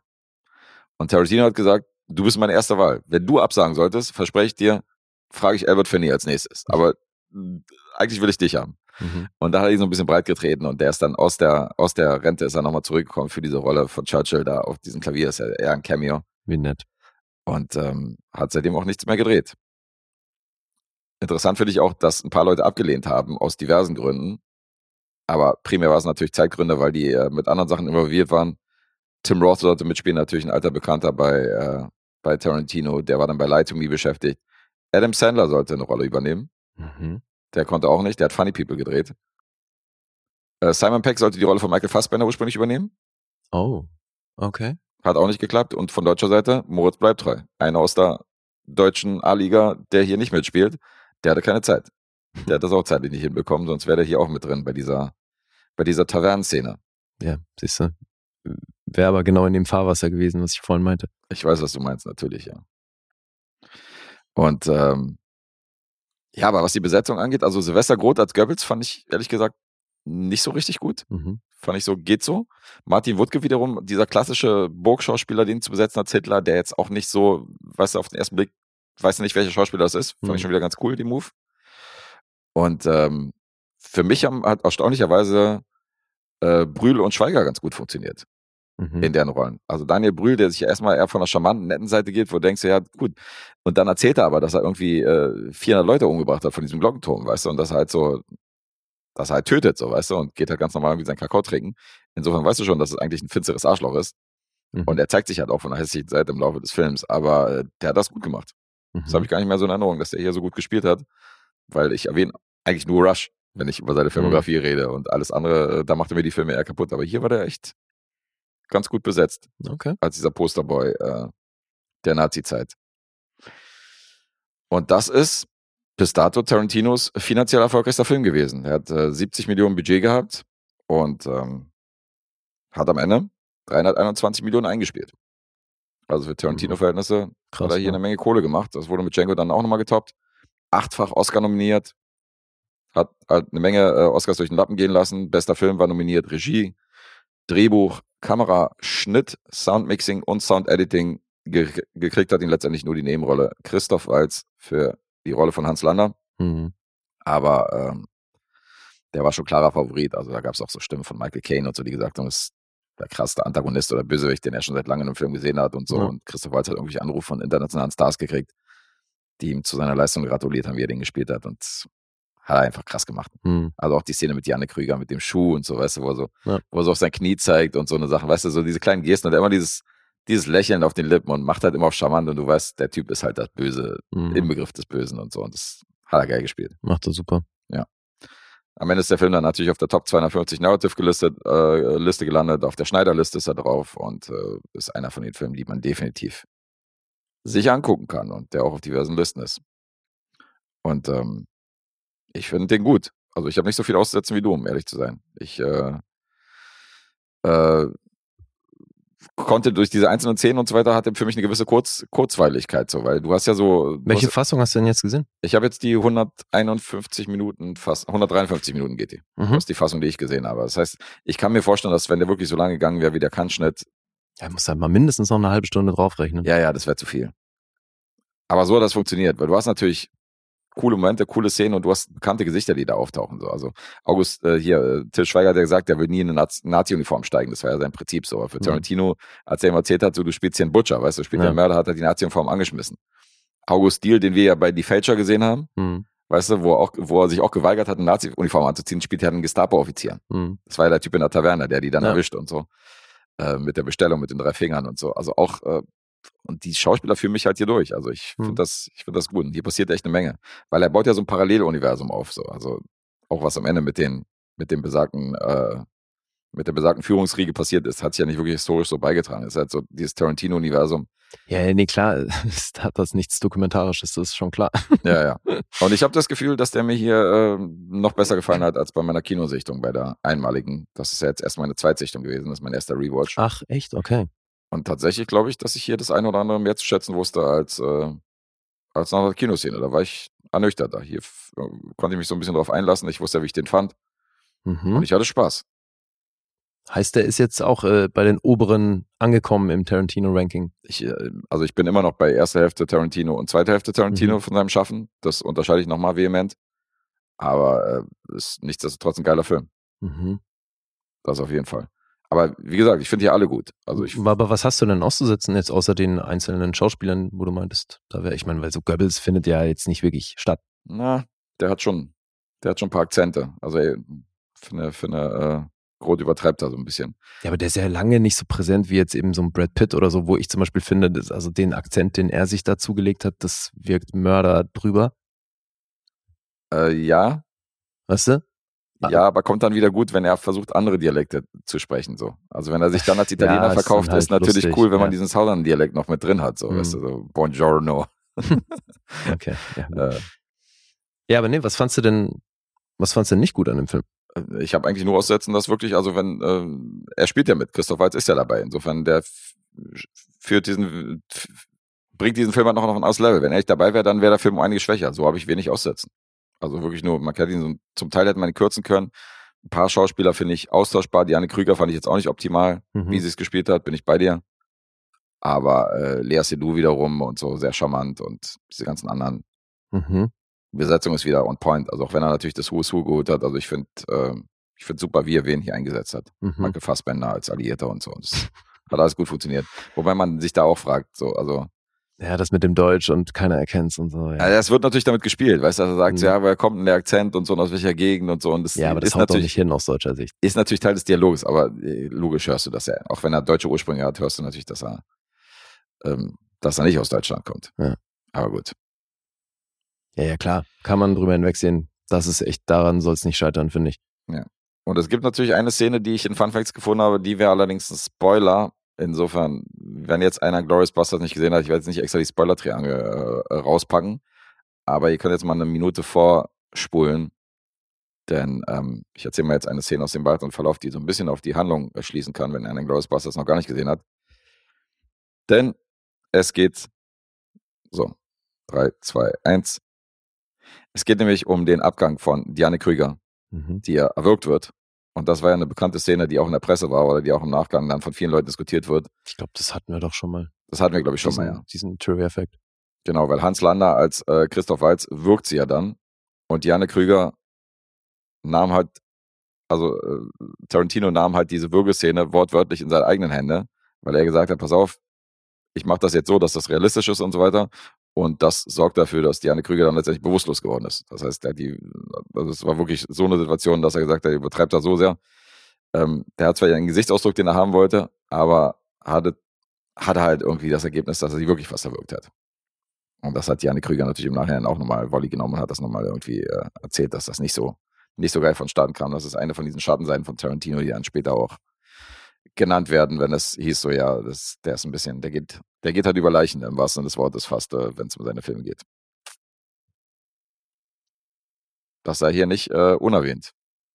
Ja, wie gesagt, ich bin mir sicher, dass wir es schon mal erwähnt haben, aber dann Ja, ja, haben wir es jetzt halt nochmal erzählt. Haben wir es jetzt nochmal erwähnt, aber dass ja Teil der Handlung ist, wollte ich natürlich nicht hier, äh, nicht ohne Warnung das Ganze einfach raushauen. Wir sind ja ein bisschen sensibel. Mhm. Ja, soviel zum Glorious Bastards. Der nächste Film in meiner Tarantino-Reihe habe ich jetzt zum ersten Mal gerewatcht und ähm, ist ein guter. Mhm. 153 Minuten geht die Version. Viel länger sollte es nicht sein. Da stimme ich mit dir überein. Und ähm, nach dem Reim gehe ich jetzt in die Punkte rein. Gottes Willen, ey. Ugh, it never gets less painful to watch. Hol dir doch Gideon Burkhardt dann hier als dein Co-Moderator, wenn dir das nicht gefällt, was ich hier mache. Kannst du mit ihm den Podcast machen. Oh je. Äh. ja, das wäre nochmal ein anderes Konzept. Ist jetzt das Blaurand. Ich weiß nicht, was er gemacht hat. Also nochmal ein neues Konzept, okay? Mhm. Also, IMDb 8,3. Hat einen Metascore von 69. Das geht wahrscheinlich in die Richtung, äh, wie du den Film auch eingliedern würdest. Rotten 69 Tomatoes. Okay. Ja, 7,8. 4,2 gibt's vom Publikum. Letterboxd ist bei einer 4,3 für Glorious Bastards. Und jetzt darfst du meine Punkte raten. Mhm. Das ist wieder ein bisschen schwierig. Ich mir natürlich Mühe geben muss, da meine Meinung nicht mit einfließen zu lassen. Aber es klingt ja, also, ich glaube, wenn das eine 10 wäre, dann hätten wir das mitbekommen. Das, danach klang es nun wirklich nicht. Ja, Mann, ey, ich wollte den, wie gesagt, ich wollte den damals echt gut finden und ich weiß noch, was erschwerend hinzukam zu diesem über drei Stunden Film, dass ich schon vor dem Film Hun Hunger hatte. Oh, okay. Und dann saß ich, Höhere neben, Gewalt. saß ich auch ausgerechnet noch neben der Mutter des Produzenten oder einer der Produzenten und wollte halt nicht mittendrin aufstehen, um mir was zu essen zu holen und so und dabei irgendwie, weißt du, da, Schlechten. da so aussehen, als hätte ich keinen Bock auf den Film oder so, weil ich war ja eigentlich tierisch interessiert, aber war halt in der Kombination alles doof. Dann gab's danach nur so eine Aftershow-Party. Da wurden wir nach Moabit geschattelt vom Potsdamer Platz. Mhm. Und dann dachte ich so, okay, geil, endlich gibt's was zu essen. So bin dann natürlich auf diese Party hin und hab dann halt echt gewartet, bis die mit dem Essen rauskommen. Und dann gab's so Flying Buffet und hab mich halt aufs Erstbeste gestürzt, was es da gab. Und es war schon so ein kurzer Moment von, okay, fuck, jetzt wirklich nichts anderes? Äh, Okay, egal, ich habe so einen Hunger, das muss jetzt rein. Mhm. Das war so ein irgend so ein Aal auf Pumpernickel mit irgend noch so einem Apfelkompott, weiß nicht was dazu. Also, Pumpernickel-Aal auf Kompott. also Okay. Ist wahrscheinlich etwas, was ich bestellen würde. mag ja, nein, das war halt, waren so Häppchen, was Ja, so ja, ein gut, Flying. Buffet, Mhm. aber halt trotzdem natürlich so ein bisschen fancy Shit. Und ich habe mir halt ein paar von diesen Dingern äh, reingeatmet. Hier, äh, They are alpacas. Alpacas. hundertprozentig. Das war kein Aal. Fängt auch mit A an. The most overused MacGuffin ever. Okay.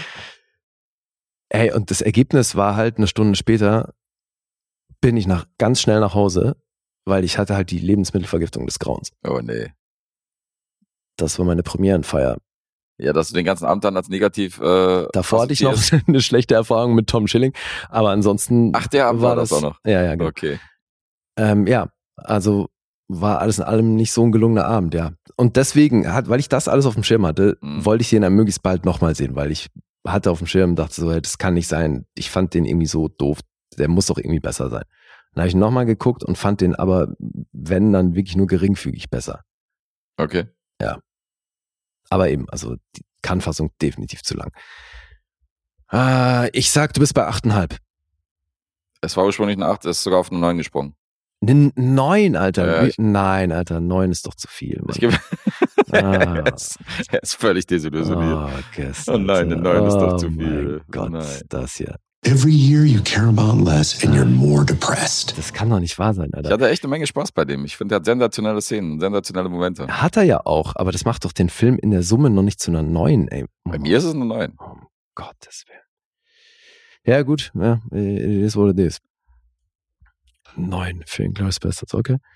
Reicht noch nicht ganz für People Just Do Nothing für die 10, aber Das ist ein Kack, ey, wirklich so schlimm. Was, wo warst du bei hier ähm, Hollywood-Dingens? ich glaube 7,5 oder so. Hm.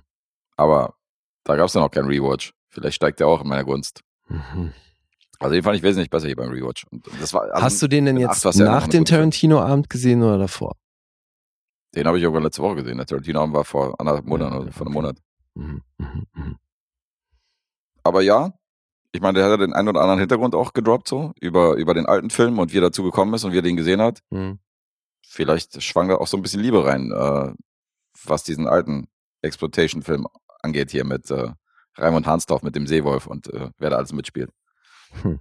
Klar. Aber ähm, bin gut durchgekommen. Mhm, Okay. Ja, hier auch wieder geschwankt natürlich. Also ich wusste, dass, er- dass es nicht mehr die acht ist, die ich vorher gegeben habe, diese vier Sterne bei Letterbox. Und dann halt geschwankt, ob ich den halben Jahr, äh, einen halben Punkt aufwerte oder halt einen ganzen Punkt. Und dann Ich nie gedacht, Alter, war es doch ein ganzer dass Punkt. hier einen ganzen Punkt hochgehst. Aber gut. Mal gucken, wie es bei den anderen funktioniert. Aber es ist trotzdem, also die, ähm, ich glaube trotzdem, dass keiner von denen bei einer 10 ist. Also, Bei den anderen was? na, bei den, bei den, bei seiner zweiten Schaffenshälfte. Ich fand Django Ach ja so. am besten von diesen neueren Filmen. Da hatte ich am meisten Spaß. Mhm. So rückwärts gesehen. Ich habe alle nur einmal im Kino gesehen. Ich fand Hateful Eight war ich ein bisschen underwhelmed. Den Bei mochte ich dem ja. war ich underwhelmed. Und ähm, ich bin jetzt gespannt. Also nächstes ist jetzt Hateful Eight. Vielleicht äh, sind, das, sind das ja alles Filme, wo es lieber auf den zweiten Blick ist. Aber ich glaube nicht, dass einer von denen bei 10 Punkten landet. Also Mhm. kann ich mir nicht vorstellen. Okay. Ja. Inglourious Bastards 2009. Fertig. Gut. Dann jetzt zu etwas deutlich knapperem. Mhm. Also gar nicht mal, was die Lauflänge angeht, aber so die Größe des Projekts ist dann doch wahrscheinlich ein bisschen kleiner. Eine Apple TV Plus Serie. Recht aktuell. Aus diesem Jahr. Umfasst zehn Episoden aktuell. Gibt eine Staffel, eine zweite kommt. Und sie heißt The Big Door Prize. Jetzt rezensierst du, bevor die zweite Staffel kommt. Ja. Mal so, mal so. Mhm. Mhm. Habe ich ja in letzter Zeit irgendwie öfter gemacht. Weil du, äh, das war doch so, dass du dann selber vorausschaust, ob sich da groß was ändert oder entwickelt oder ob du der Meinung bist, dass Ja. du weißt, in welche Richtung das geht. Ja, wobei, das ist ja auch immer nur eine Mutmaßung, ne? Also Mhm. kann natürlich sein, dass sich das Ding komplett dreht. Ja, jetzt ist das wieder eine der Serien, die natürlich am Ende eine Art Cliffhanger aufziehen, die schon Lust oder zumindest mal eine Neugier aufbaut für eine zweite Staffel. Da, das machen sie irgendwie richtig. Aber von Apple TV Plus bin ich bisher auch echt wenig anderes gewohnt. Ne? Das Mhm. ist ja schon, haben wir oft, kommt immer sehr solide daher. Handwerklich immer irgendwie gut. Wobei, das kann ich auch gleich vorweg schicken. Bei der Serie war jetzt nichts, was mich zum ähnlichen Ausmaß geflasht hat wie bei anderen Apple TV Plus Serien, weil da schon oftmals haben die für mich ja immer irgendwie was Besonderes.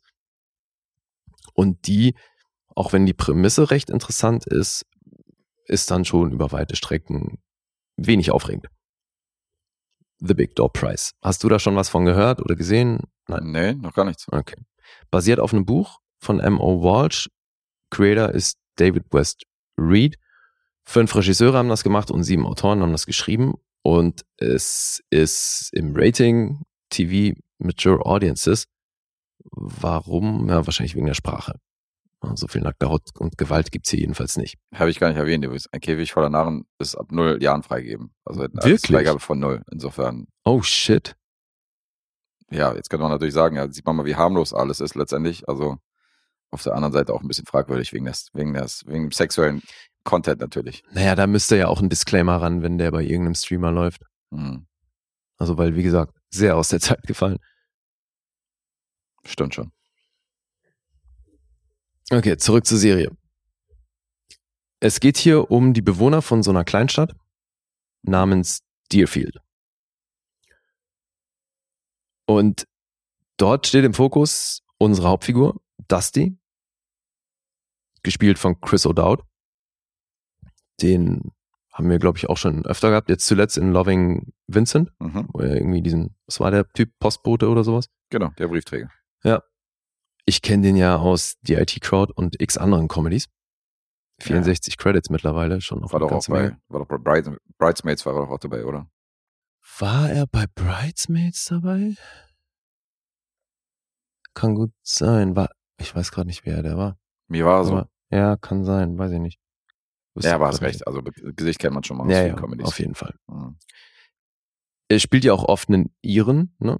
Mhm. So, weil er halt auch Ire ist. Okay. Sherlock? Ja, naja, aber es gibt ja schon auch irische oder schottische, walisische Schauspieler, die trotzdem irgendwie ganz gut als Amerikaner besetzt werden. Und Ja. bei ihm ist es mal so, mal so, aber eben auch gerne dann das Irische mit drin. Und hier ist eben seine Herkunft auch kein Geheimnis. Der versteckt seinen Akzent eher selten, hast du recht. Ja. Ja. Der ist zusammen mit Cass, gespielt von Gabrielle Dennis. Luke Cage-Fans dürfen die kennen. Oder bei Rosewood hatte die auch eine durchgehende Rolle. Das ist seine Frau und die beiden haben eine Tochter. Trina. gespielt von Juliet Amara. Und jetzt wird gerade Dustys 40. Geburtstag gefeiert und seine Frau hat ihm 40 kleine Geschenke gemacht. Mhm. Und eins davon ist so ein Instrument. Das äh, hat bestimmten Namen, den ich jetzt schlichtweg nicht weiß. Das ist eine Ziehharmonika. Machst du mein Schifferklavier nicht, oder was? Nee, aber vielleicht ist das, okay, vielleicht, du machst ja immer so Themenabenden. Vielleicht ist heute so. Filme und Serien mit einer Ziehharmonika. Mit komischen. Instrumenten. Kann ja, sein, ja. genau. Nein, hier, das ist dieses Ding, Alter, wie heißt denn das? Das ist im Endeffekt so ein Kasten, der hat ähm, auf der einen Seite so eine Antenne und auf der anderen Das Seite. Transistorradio. das nennt sich Transistorradio, ist kein Instrument. ja, gut, Eine Antenne. nennen wir es Radio. Erzähl weiter. Jetzt doch, ja? Ja, ja, ich will ja wissen, was es ist. Aha. Und auf der anderen Seite ist so ein gebogenes ähm, Metallstück, so eine Art Reifen. Und da scheint Strom durchzufließen, weil du hältst die Hand über das eine Ding und wenn du dich dann mit der anderen Hand der Antenne näherst, kommen eben komische Sounds raus. Das Ach klingt wie so ein Synthesizer. Ja, okay, ich Ne? verstehe. Kennst du? Hm. Gibt ja auch, gibt's mittlerweile, glaube ich, auch mit so einer Art Touchpad und so, ist aber, glaube ich, eine recht ähnliche Technologie.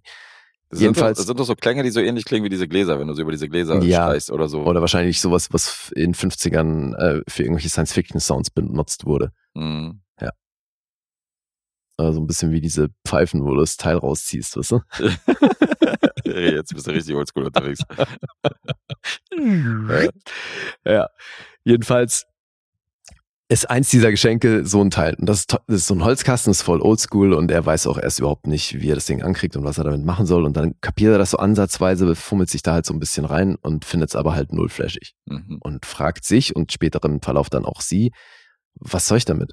Habe ich jemals den Anschein gemacht, als würde ich gerne ein neues Instrument lernen wollen oder w- warum das? Mhm. Und sie so, ja, ich dachte, du kannst ja mal was Neues ausprobieren. Woraus er schon sich so einen kleinen Vorwurf bastelt und sich denkt, ja, Moment mal, äh, soll ich neue Dinge ausprobieren? Ist das irgendwie ein Hint, dass ich nicht genug Neues ausprobiere oder Mhm. was ist los? Bist du unzufrieden mit mir? Dreht das Ding halt gleich wieder voll auf sich. Ja, dann äh, ignoriert er das Instrument aber erstmal weiter, weil jetzt äh, gibt's einen Vorfall, in, nämlich in so einem kleinen Lebensmittelladen in, dem, in der Kleinstadt, taucht plötzlich eines Nachts eine Maschine auf. Da steht Morpho drauf und ist so ein Schmetterling abgebildet. Mhm. Und da kannst du dich reinsetzen. Und niemand weiß, wie das Ding da hingekommen ist oder wer das geliefert hat oder wo das herkommt. Aber die Leute fangen an, diese Maschine zu benutzen. Du wirfst da einen Quarter rein und dann folgst du den Instruktionen, die auf so einem Bildschirm vor dir erscheinen. Das ist so eine geschlossene Kapsel, in die du dich reinsetzt und dann hast du eben vor dir diesen Screen. Mhm. Da musst du dann erstmal Social Security Number und Geburtsdatum und sowas eingeben und dann deine Handfläche auf so einen Sensor legen und naja, am Ende von der ganzen Prozedur spuckt dir diese Maschine eine Karte aus, auf der steht Your Life Potential. Und wenn du die umdrehst, steht da dein Life Potential drauf. Also die Maschine erzählt dir, was dein Life Potential ist. Okay. Also, was du im Leben erreichen kannst. Zumindest wird es so interpretiert. Weil das ist alles, was draufsteht oder was dir die Maschine sagt. So, und das löst aber natürlich in dieser Kleinstadt eine gewisse Verschiebung in der Dynamik aus. Weil die Leute pilgern dahin, setzen sich da rein und kriegen dann gesagt, so, du bist jetzt das und das. Und Dusty ist Lehrer in einer örtlichen Schule. Und natürlich, als dann diese Maschine da ist, in den, Ta in den folgenden Tagen sind, waren dann natürlich die ganzen Schüler auch schon bei dieser Maschine und jeder weiß so, was sein Potenzial ist. Und zum Teil stehen da halt absurdeste Dinge drauf. Seine Tochter zum Beispiel hat ähm, Potter draufstehen, also Töpfer, Mhm. wo sie damit überhaupt nichts am Hut hat. Einer seiner mit, äh, einer ihrer Mitschüler hat äh, Meteorologe, der weiß noch nicht mal, was das ist. Also so ma- oftmals hat es gar keinen Bezug und andere, vor allem die Erwachsenen natürlich, nehmen das aber gerne mal Wolle und sagen sich, ach Mensch, das, was ich Das immer machen. wollte im Leben und jetzt setze ich das endlich um. So Mhm. die Direktorin der Schule, die hat dann Biker draufstehen, die kauft sich dann erstmal eine Harley und ist jetzt halt Motorradfahrerin und ist die glücklichste ever. Okay. Weil sie halt sagen, so, die Maschine hat mir gesagt, was mein Life Potential ist und jetzt gehe ich dem nach und infolgedessen bin ich sehr glücklich, weil ich habe halt Veränderungen in mein Leben gebracht und kann jetzt eben mein bestes Ich ausleben. Und dass die Vielleicht auch, weil er jetzt eben gerade 40 geworden ist, aber wie auch immer, er, er irgendwie, irgendwas in ihm wehrt sich gegen das ganze Ding. Der will also auch von dieser Maschine nicht wissen, was sein Life Potential ist und wehrt sich halt eine ganze Weile dagegen. Seine Frau hat sich relativ schnell da reingesetzt, verheimlicht vor ihm aber, was auf ihrer Karte steht. Mhm. Ja, und so geht es dann im weiteren Verlauf eben drum, was machst du mit dieser Info? Inwiefern verändert das eben dein Leben? Inwiefern verändert es die Dynamik mit deinem Umfeld? Und was macht da jeder draus? Und natürlich dann, das, was mich natürlich interessiert hat, ist dann eher, wie kam diese Maschine dahin? Was soll das alles und was steckt dahinter? Und jetzt ist aber leider so, dass du halt am Anfang kriegst du so ein paar Hints die da eben darauf hinweisen, dass da mehr dahinter steckt. Weil Dusty setzt sich dann doch in diese Maschine. Auf seiner Karte steht dann Teacher slash Whistler. Und der Witz ist, das ist genau das, was er bis dahin die ganze Zeit gemacht hat. Er ist Lehrer und er läuft ganz gerne pfeifend durch die Gegend Mhm. und ist deswegen jetzt natürlich erstmal ziemlich gedämpft, weil er sagt so, ja fuck, äh, äh, lebe ich schon mein bestes Ich oder was ist das alles, was es ist? Also mehr ist nicht drin oder wie? Anstatt halt einfach zufrieden zu sein, weil er war bis dahin zufrieden, weißt du? Also darum geht's natürlich auch, inwiefern sowas in dir was triggert, was, was du brauchst oder gegebenenfalls überhaupt nicht. Und so. ausschöpfen und so. Okay. Ja, genau, dieses, diese ganzen Themen, die hängen damit dran, aber nachdem er sich da reingesetzt hat, hat er plötzlich hinten auf dem Arsch so drei so kleine blaue Punkte, Mhm. wo er nicht weiß, wo die herkommen und was das soll. Und dann ist das aber über die ganze Staffel kein Thema mehr. Beziehungsweise am Anfang eben kurz, aber dann ewig nicht. Und ganz am Ende greifen sie das Ding nochmal ansatzweise auf, aber auch nicht so, dass du jetzt mehr darüber weißt. Mhm. Und eigentlich geht's über weite Strecken der Serie geht's viel um die persönlichen Beziehungen untereinander. Weil da ist in der Highschool ist ein Junge umgekommen und es geht um seinen Zwillingsbruder. Der hat wiederum eine Verbindung zu der Tochter von Dusty und Cass. Ein Typ im Ort, der war mal in der NHL, hat irgendwie bei den Rangers gespielt und äh, ruht sich immer noch auf diesem längst vergangenen Ruhm aus. Giorgio, wie er genannt wird oder wie er heißt. so schlimm, dass sie dieses Io am Ende immer so deutlich aussprechen, die Amis. Mhm.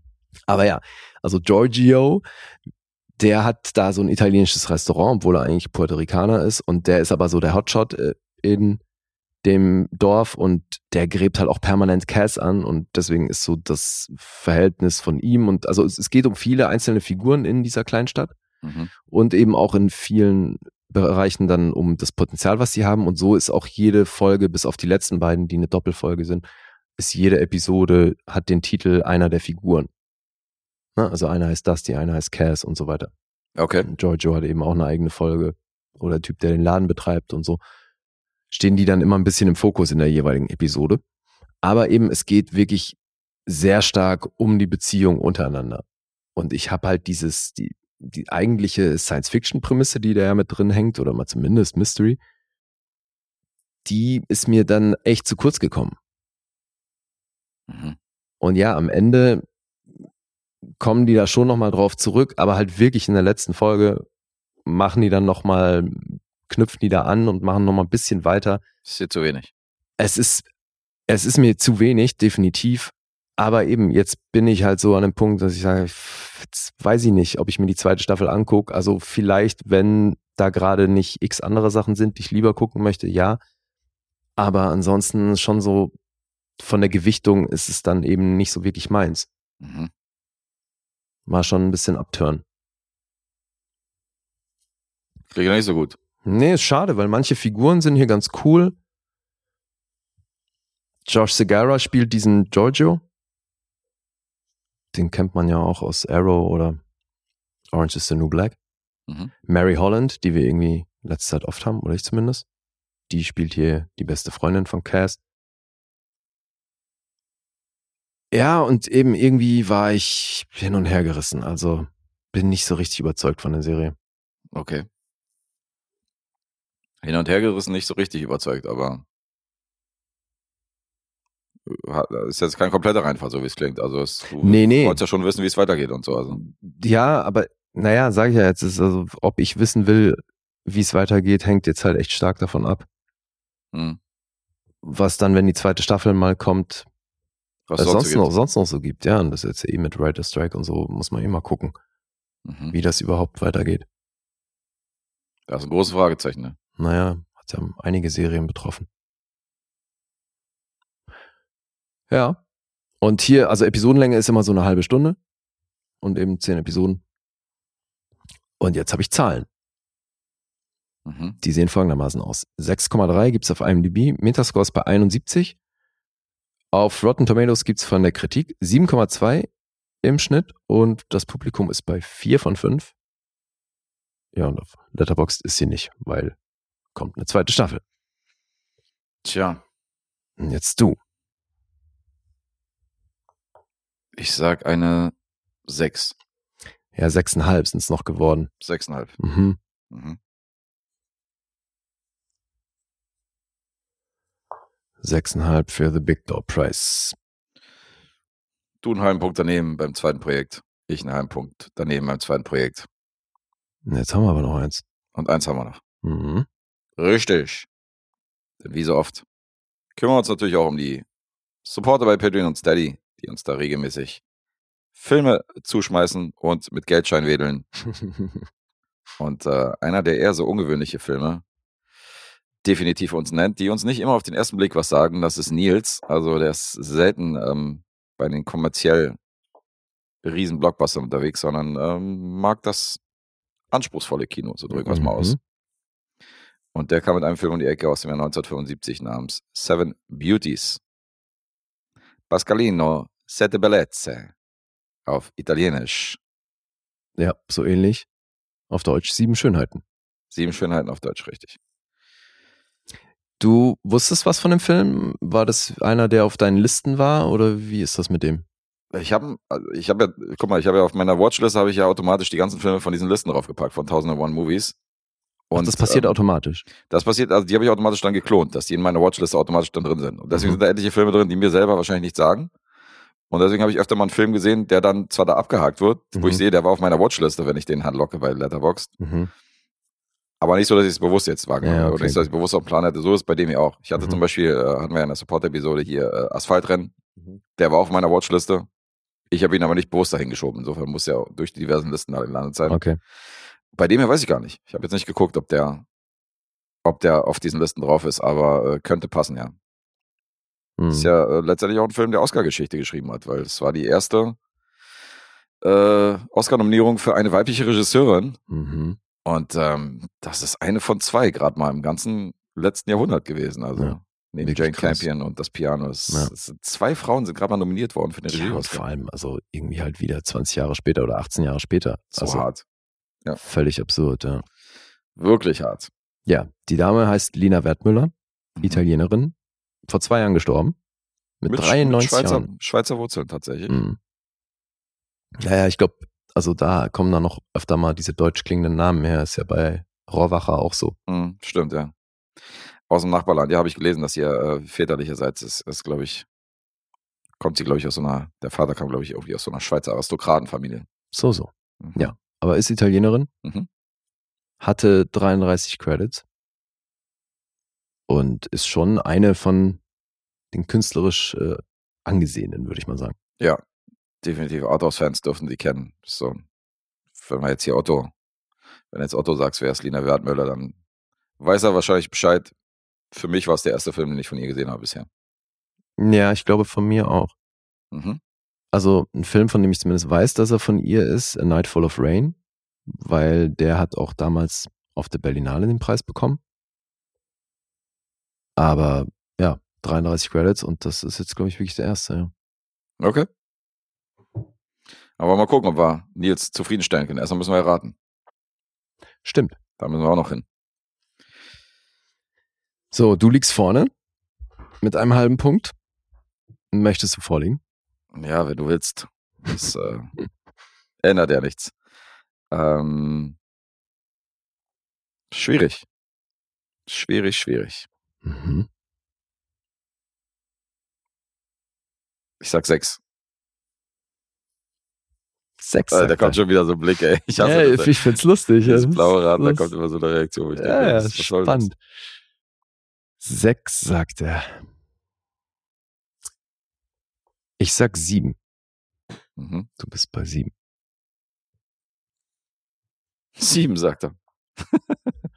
Was gibt's da zu lachen? Naja, egal was du sagst, ich wollte die gleiche Reaktion machen. Ach so. Nein, Kacke, nein! Ich nur Mox der Kacke! Nachdem wir in letzter Zeit so wenig Samples gedrückt haben. Ja? Hat nachgelassen? Ja, oder? Hm.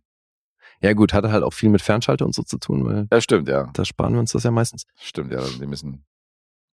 Aber fällt auch wieder auf, so. Also, das ist so, äh, das ist halt so, äh, mit dieser Fernschalte, du hast zwar einen mega Sound und das, man, man kann das super machen, aber man, wenn man so gleichzeitig redet mit dem anderen, also ich habe beim Nachhören habe ich so Sachen gehört, die ihr dann gesagt habt, als ich geredet habe oder als Isa gesagt hat, du da was gesagt hast, das höre ich dann. In, in dem Moment höre ich das nicht. Ja, stimmt. Und deswegen Geht man ein auch auf bisschen diese was nicht. unter, ist richtig, ja. Da geht ein bisschen was unter aus dieser Unterhaltung, wenn man dann äh, irgendwie zugeschaltet wird, weil da sind tatsächlich mal mit du nicht Ja, mitbekommst. stimmt. Mit Isa war das doch im Prater.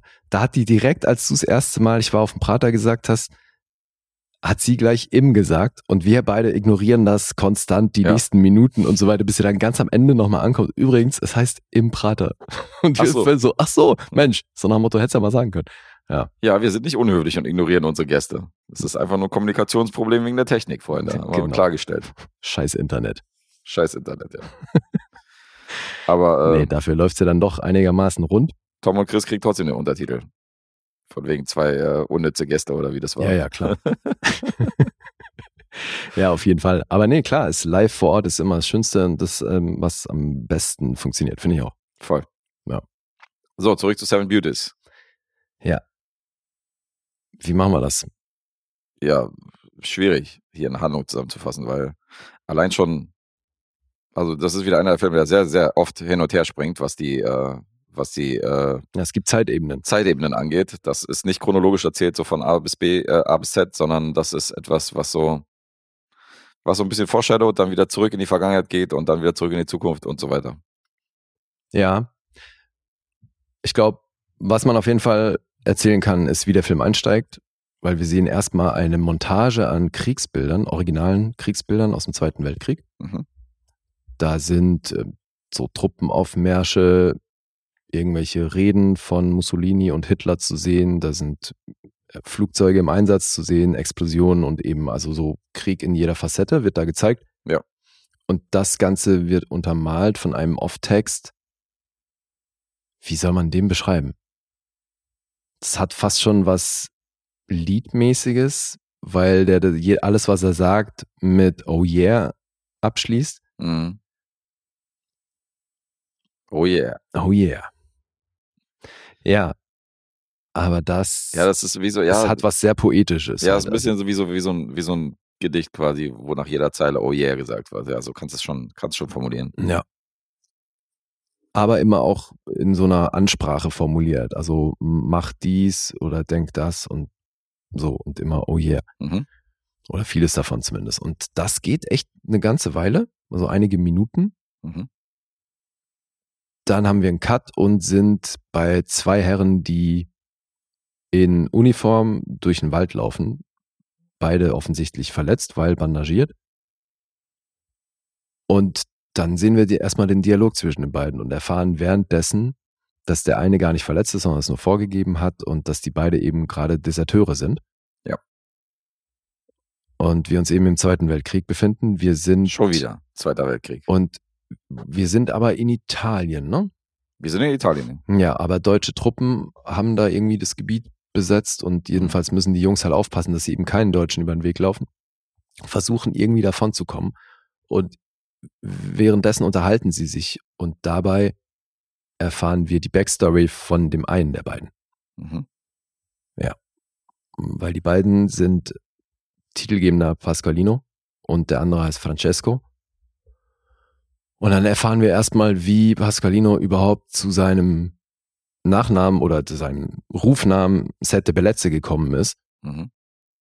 Da springen wir in sein junges Erwachsenenalter, würde ich mal sagen, und sehen, wie er mit seiner Mutter und seinen acht Schwestern aufwächst. Ähm, Alle nicht gerade mit Schönheit beschenkt worden, inklusive ihm. So wird das zumindest erzählt und ähm, Mhm. von ihm selbst auch wahrgenommen.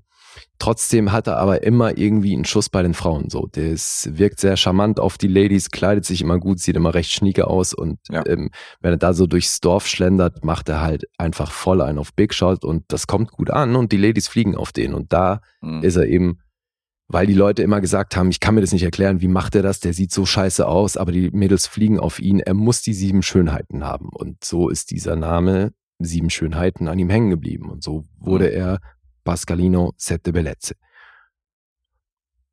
Ja, und das Problem ist, dass der sehr nach Ehre und, und äh, Ruf oder ne, so was die anderen von einem denken, das ist dem sehr wichtig, weil wir sind hier im Neapel und äh, der Vorkriegszeit und er und seine Schwestern, denen geht's eigentlich finanziell nicht so wahnsinnig gut. Also die leben da alle irgendwie in einem so ein Riesending. Mhm.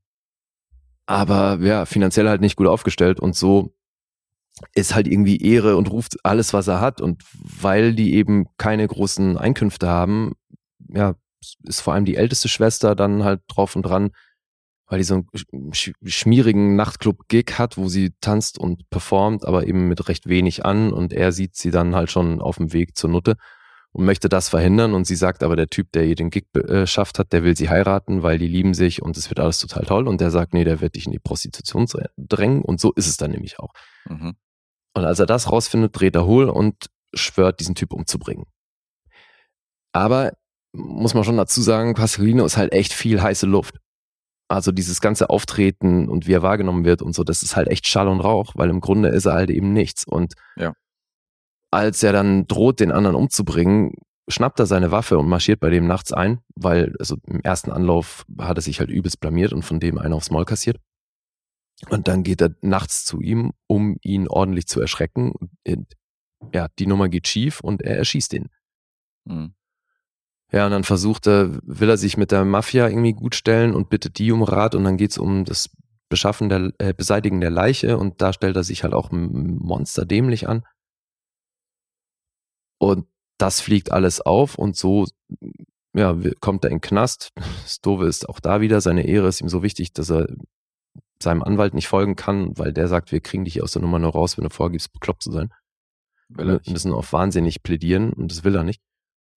Und so kommt er in den Knast und ja, immer kurz vor knapp entscheidet er sich dann eben doch für den Weg des Überlebens und schafft es dann irgendwie doch für verrückt erklärt zu werden und dann geht der Krieg los und da ist dann die Chance rauszukommen, weil da wird er natürlich zeitgemäß mit Elektroschocks behandelt und ähm, ja, dass er sagt, nichts kann schlimmer sein als das, dann doch lieber in Krieg und so schafft das eben eingezogen zu werden und landet im, landet im Krieg und da dann eben auch relativ schnell im KZ.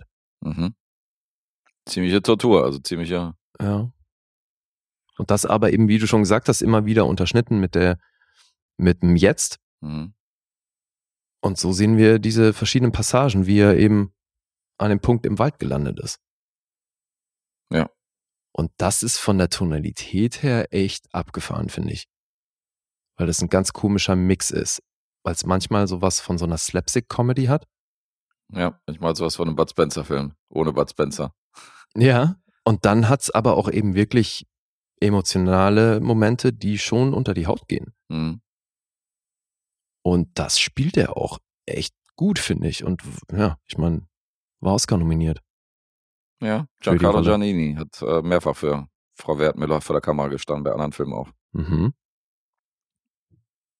Ja, und ich meine, gut, der hatte, ich habe es nachgeschlagen, wer Konkurrenz war hier, was die Oscars angeht, weil es ist ja halt bei den vier Nominierungen äh, geblieben, der hat ja keine gewonnen. Mhm. Und in dem Jahr, sowieso super krass, gerade wenn es um die Hauptrolle geht, Peter Finch hat den für Network bekommen. Oh, das Jahr war das. Okay. Das war dieses Jahr. Aber eben auch gegen Robert De Niro und Taxi Driver Mhm. und Rocky. Also ich meine, was ein Jahr. Krass, ja.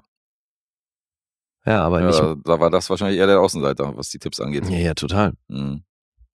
Aber nicht mal den für den besten Foreign Language Film hat er bekommen.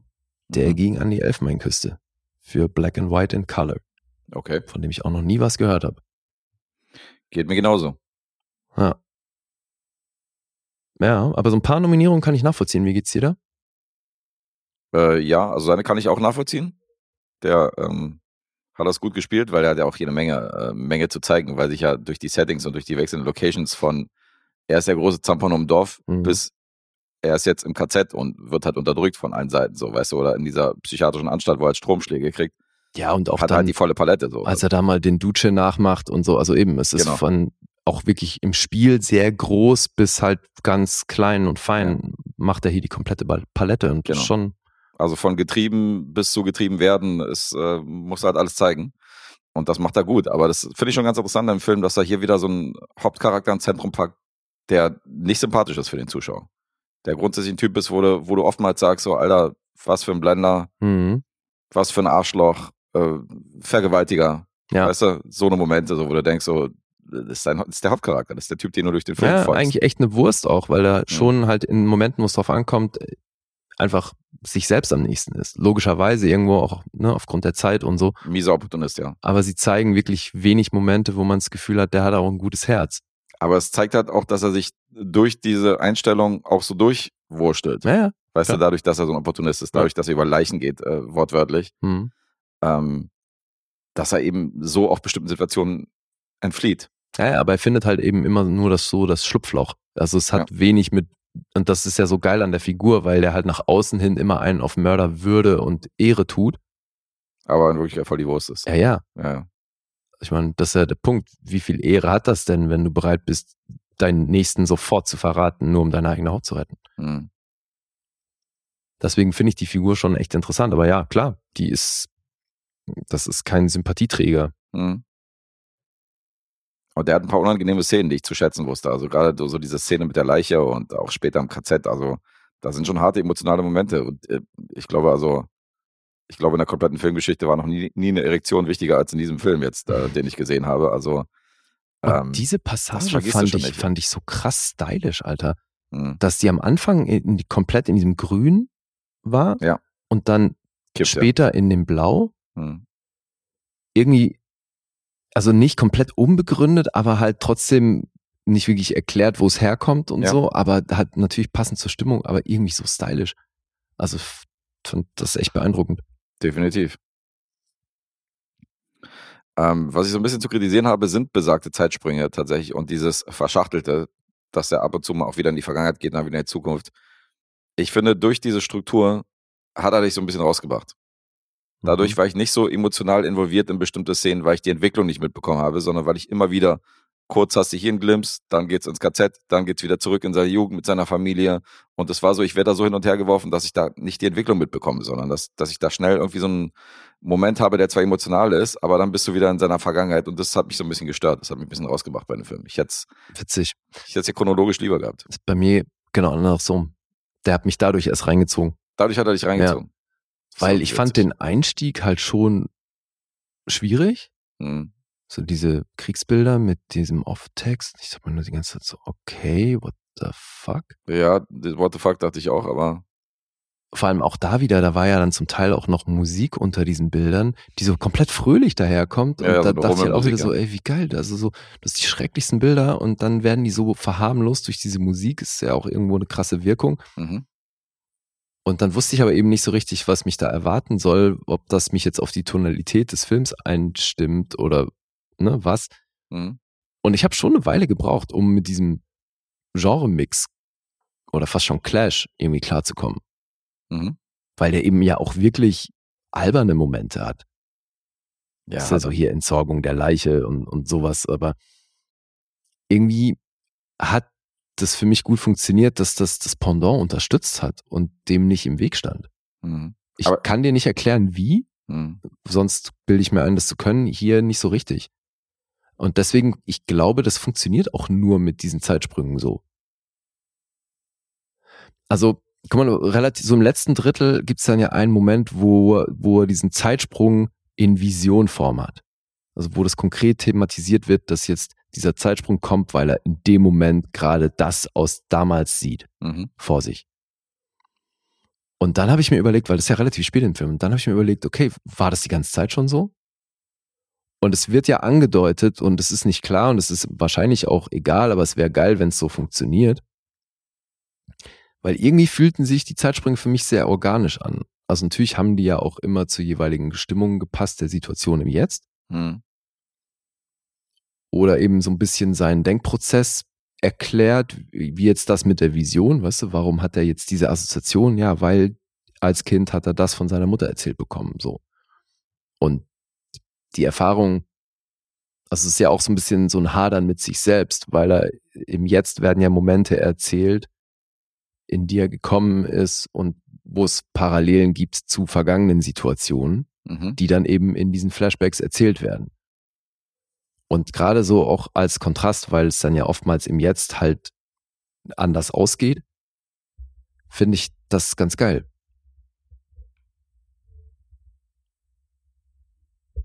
Ja. Okay. Hätte ich nicht gedacht. Ich dachte, dich nervt das. Also der ganze Film dachte ich, dass, dass dich der nervt. Nee, das wurde über die Laufzeit tatsächlich eher immer besser für mich. Okay.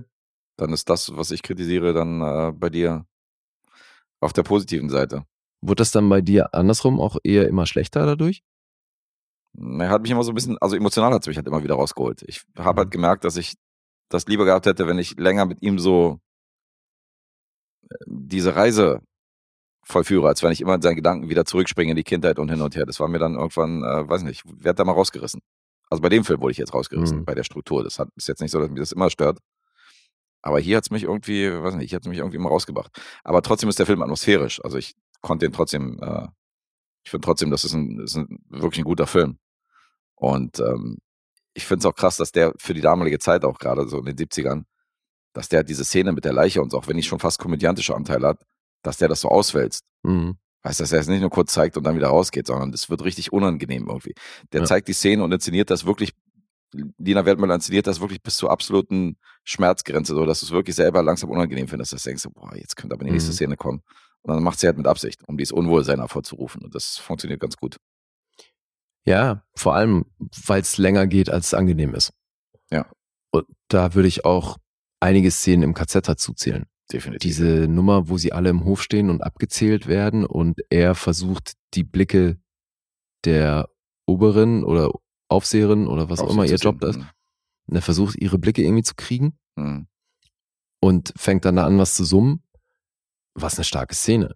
Also Voll. da baut sich halt die, die Spannung richtig krass auf und im Hintergrund wird halt immer weiter gezählt und so. Und das ist eigentlich voll das grausame Szenario, aber das ist Ja. echt geil inszeniert.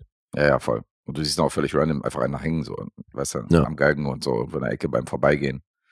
Also, schon krass. Ja, weil jetzt gerade, weil du vorhin die Fälscher erwähnt hast, weißt du, was der nicht hinbekommen hat, dass ich mich irgendwie um das Wohl der Figuren sorge oder dass das mir irgendwie nahe geht, was sie da mitmachen, Mhm.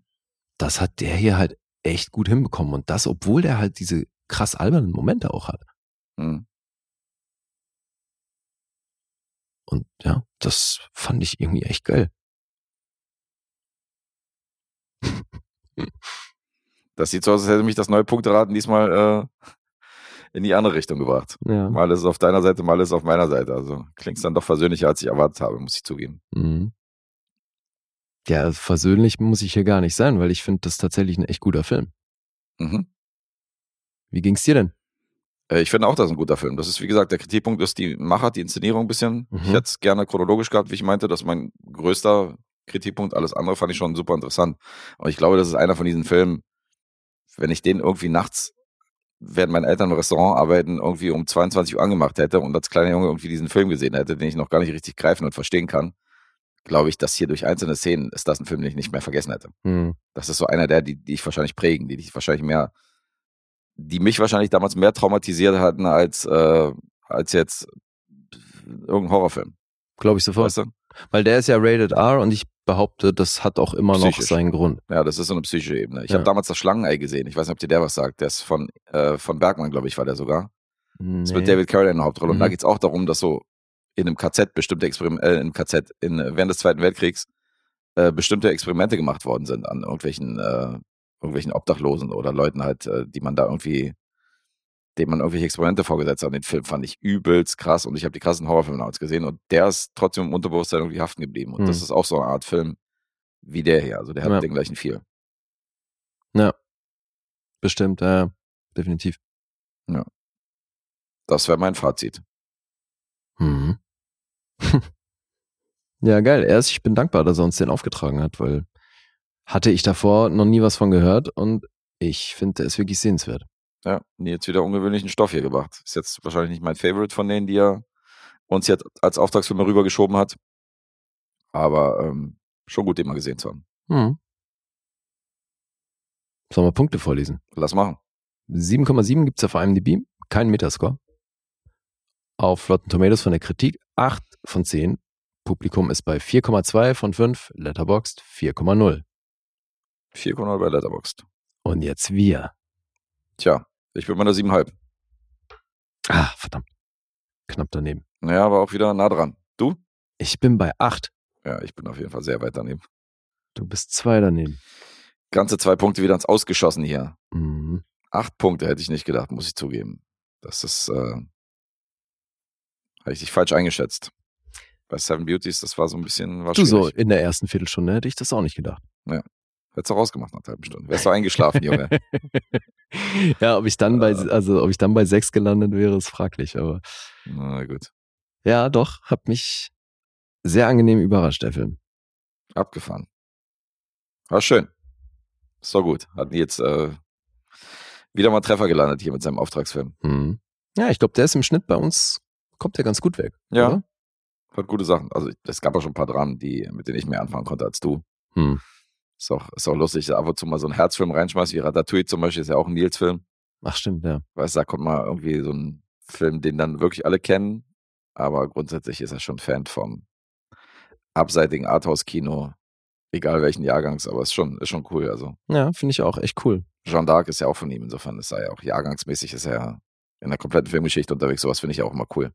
Ja, klar, das äh, passt ja sehr gut zu uns hier. Passt sehr gut ins Konzept, definitiv. Grüße nochmal an unseren Kumpel Nils. Ich Ja. glaube, du warst zufrieden. Liebe Grüße. Und apropos Supporter, ähm, um den Film Bad Boys aus dem Jahr 1983, wie gesagt, nicht Marty Lawrence und Will Smith, sondern der Bad Boys mit Sean Penn. Um den geht es in der nächsten Episode. Mhm. Da haben wir uns natürlich extra für unseren Kölschen Jungen haben wir uns äh, noch einen Hip-Hop-Head rangeholt. Äh, da ist Nora nämlich mal wieder zu Gast seit langem. Ja. Und mit ihr besprechen wir diesen besagten Film zu dritt hier. Da bin ich auch mal gespannt. Das ist der nächste Auftragsfilm, wenn ihr die Bock habt, die mitzugucken, die Auftragsfilme, die wir hier im Laufe des Monats präsentieren. Der steht als nächstes an. Und das wird eine Erstsichtung für dich, richtig? Ja, ja, für mich ist es eine Erstsichtung. Mhm. Kennst du ihn? Mhm. Du kennst ihn schon. Bin gespannt. Ja, ich kannte den schon. Das ist mal lustig, weil du hast mal ganz viele Filme gesehen, die, äh, die ich nicht, die ich nicht kenne und umgekehrt. Ja, ja, So die Lücken äh, sind selten, dass wir da eine ähnliche Lücke haben bei irgendwelchen das stimmt. alten Ja. Sachen. ja, ist doch gut. Decken wir eine Menge ab Ja, mal dem eine Menge Weg. Ja, da bin ich sehr gespannt, wie du den findest. Der stand früher bei mir sehr hoch im Kurs, glaube ich. So gleich. Ja, aus der ähnlichen Zeit, ähm, den habe ich dir mal empfohlen, auf kurze Distanz. War auch ein Film, wo Sean Penn den Sohn von Christopher Walken gespielt hat. Und der war auch von 83, 84. Der war noch ganz jung damals Mhm. gewesen. Das ist ja ein Film, wo ich gesagt habe, den solltest du dir mal angucken. Den fand ich damals richtig gut. Mhm. So ein Kleinstadtdrama. Ja, ja, Mann, da gibt's noch einiges. Ähnliche Ära. Ja. Da gibt's noch einiges auf der Agenda. Also wird nicht weniger. Ja, ja stimmt wohl. Alright. In diesem Sinne, für heute sind wir auf jeden Fall mal durch und dann äh, heben wir uns den Rest der Filmgeschichte für die nächsten Episoden auf. Ja, da gibt's ja hier Blockbuster-Stuff und so weiter in der nächsten Episode. Da gibt's Können wir schon ankündigen. Haben wir vorhin schon gemacht. Ja, wir wissen, wir haben noch nicht angekündigt, ob wir den jetzt für die Supporter bringen oder eine regulären. Das wissen wir noch nicht. Hast du recht. Können wir uns noch überlegen. Das können wir uns noch überlegen. Das machen wir immer relativ spontan. Mhm. Und wir bringen ja für die Supporter-Episoden dann meistens noch ein drittes gemeinsames Projekt oder so. Insofern packen wir den da vielleicht rein. Schauen wir Ja. mal, haben wir noch nicht festgelegt. Ja. Aber klar, so Marvel-Content ge- gehen wir natürlich ins Kino. Ja. Und so eine Junkies wie wir sind, äh, fahren wir echt hier 20 Bezirke durch, nur um eine große Leinwand zu erwischen. Also das ist uns dann doch, Ja, du war ja nicht wert. so einfach. Ja, eben. Den muss schon sein, ey. Ja, es muss halt OV sein und es muss ein groß sein und OV gibt's zwar, aber viel zu kleine Kinos für den Film und deswegen fahren wir halt ein bisschen weiter, um halt eine große Leinwand zu kriegen und Ja. OV und äh, Ist schon immer noch Berlin, aber trotzdem eine Ecke weg. ja, ist Berlin, das ist ein Akt geworden. Also seitdem das Sinister zu hat am Potsdamer Platz, ist ein bisschen schwieriger geworden, muss man Mhm. mal sagen. Ja. Ja, in diesem Sinne wir uns noch äh, irgendwo was reinpfeifen zu essen und gehen ins Kino und sind dann für diese Episode erstmal raus, würde ich sagen. Hast du noch was? Nein, hast du schön gesagt. Sehr schön. Sind wir raus. Bye. Peace.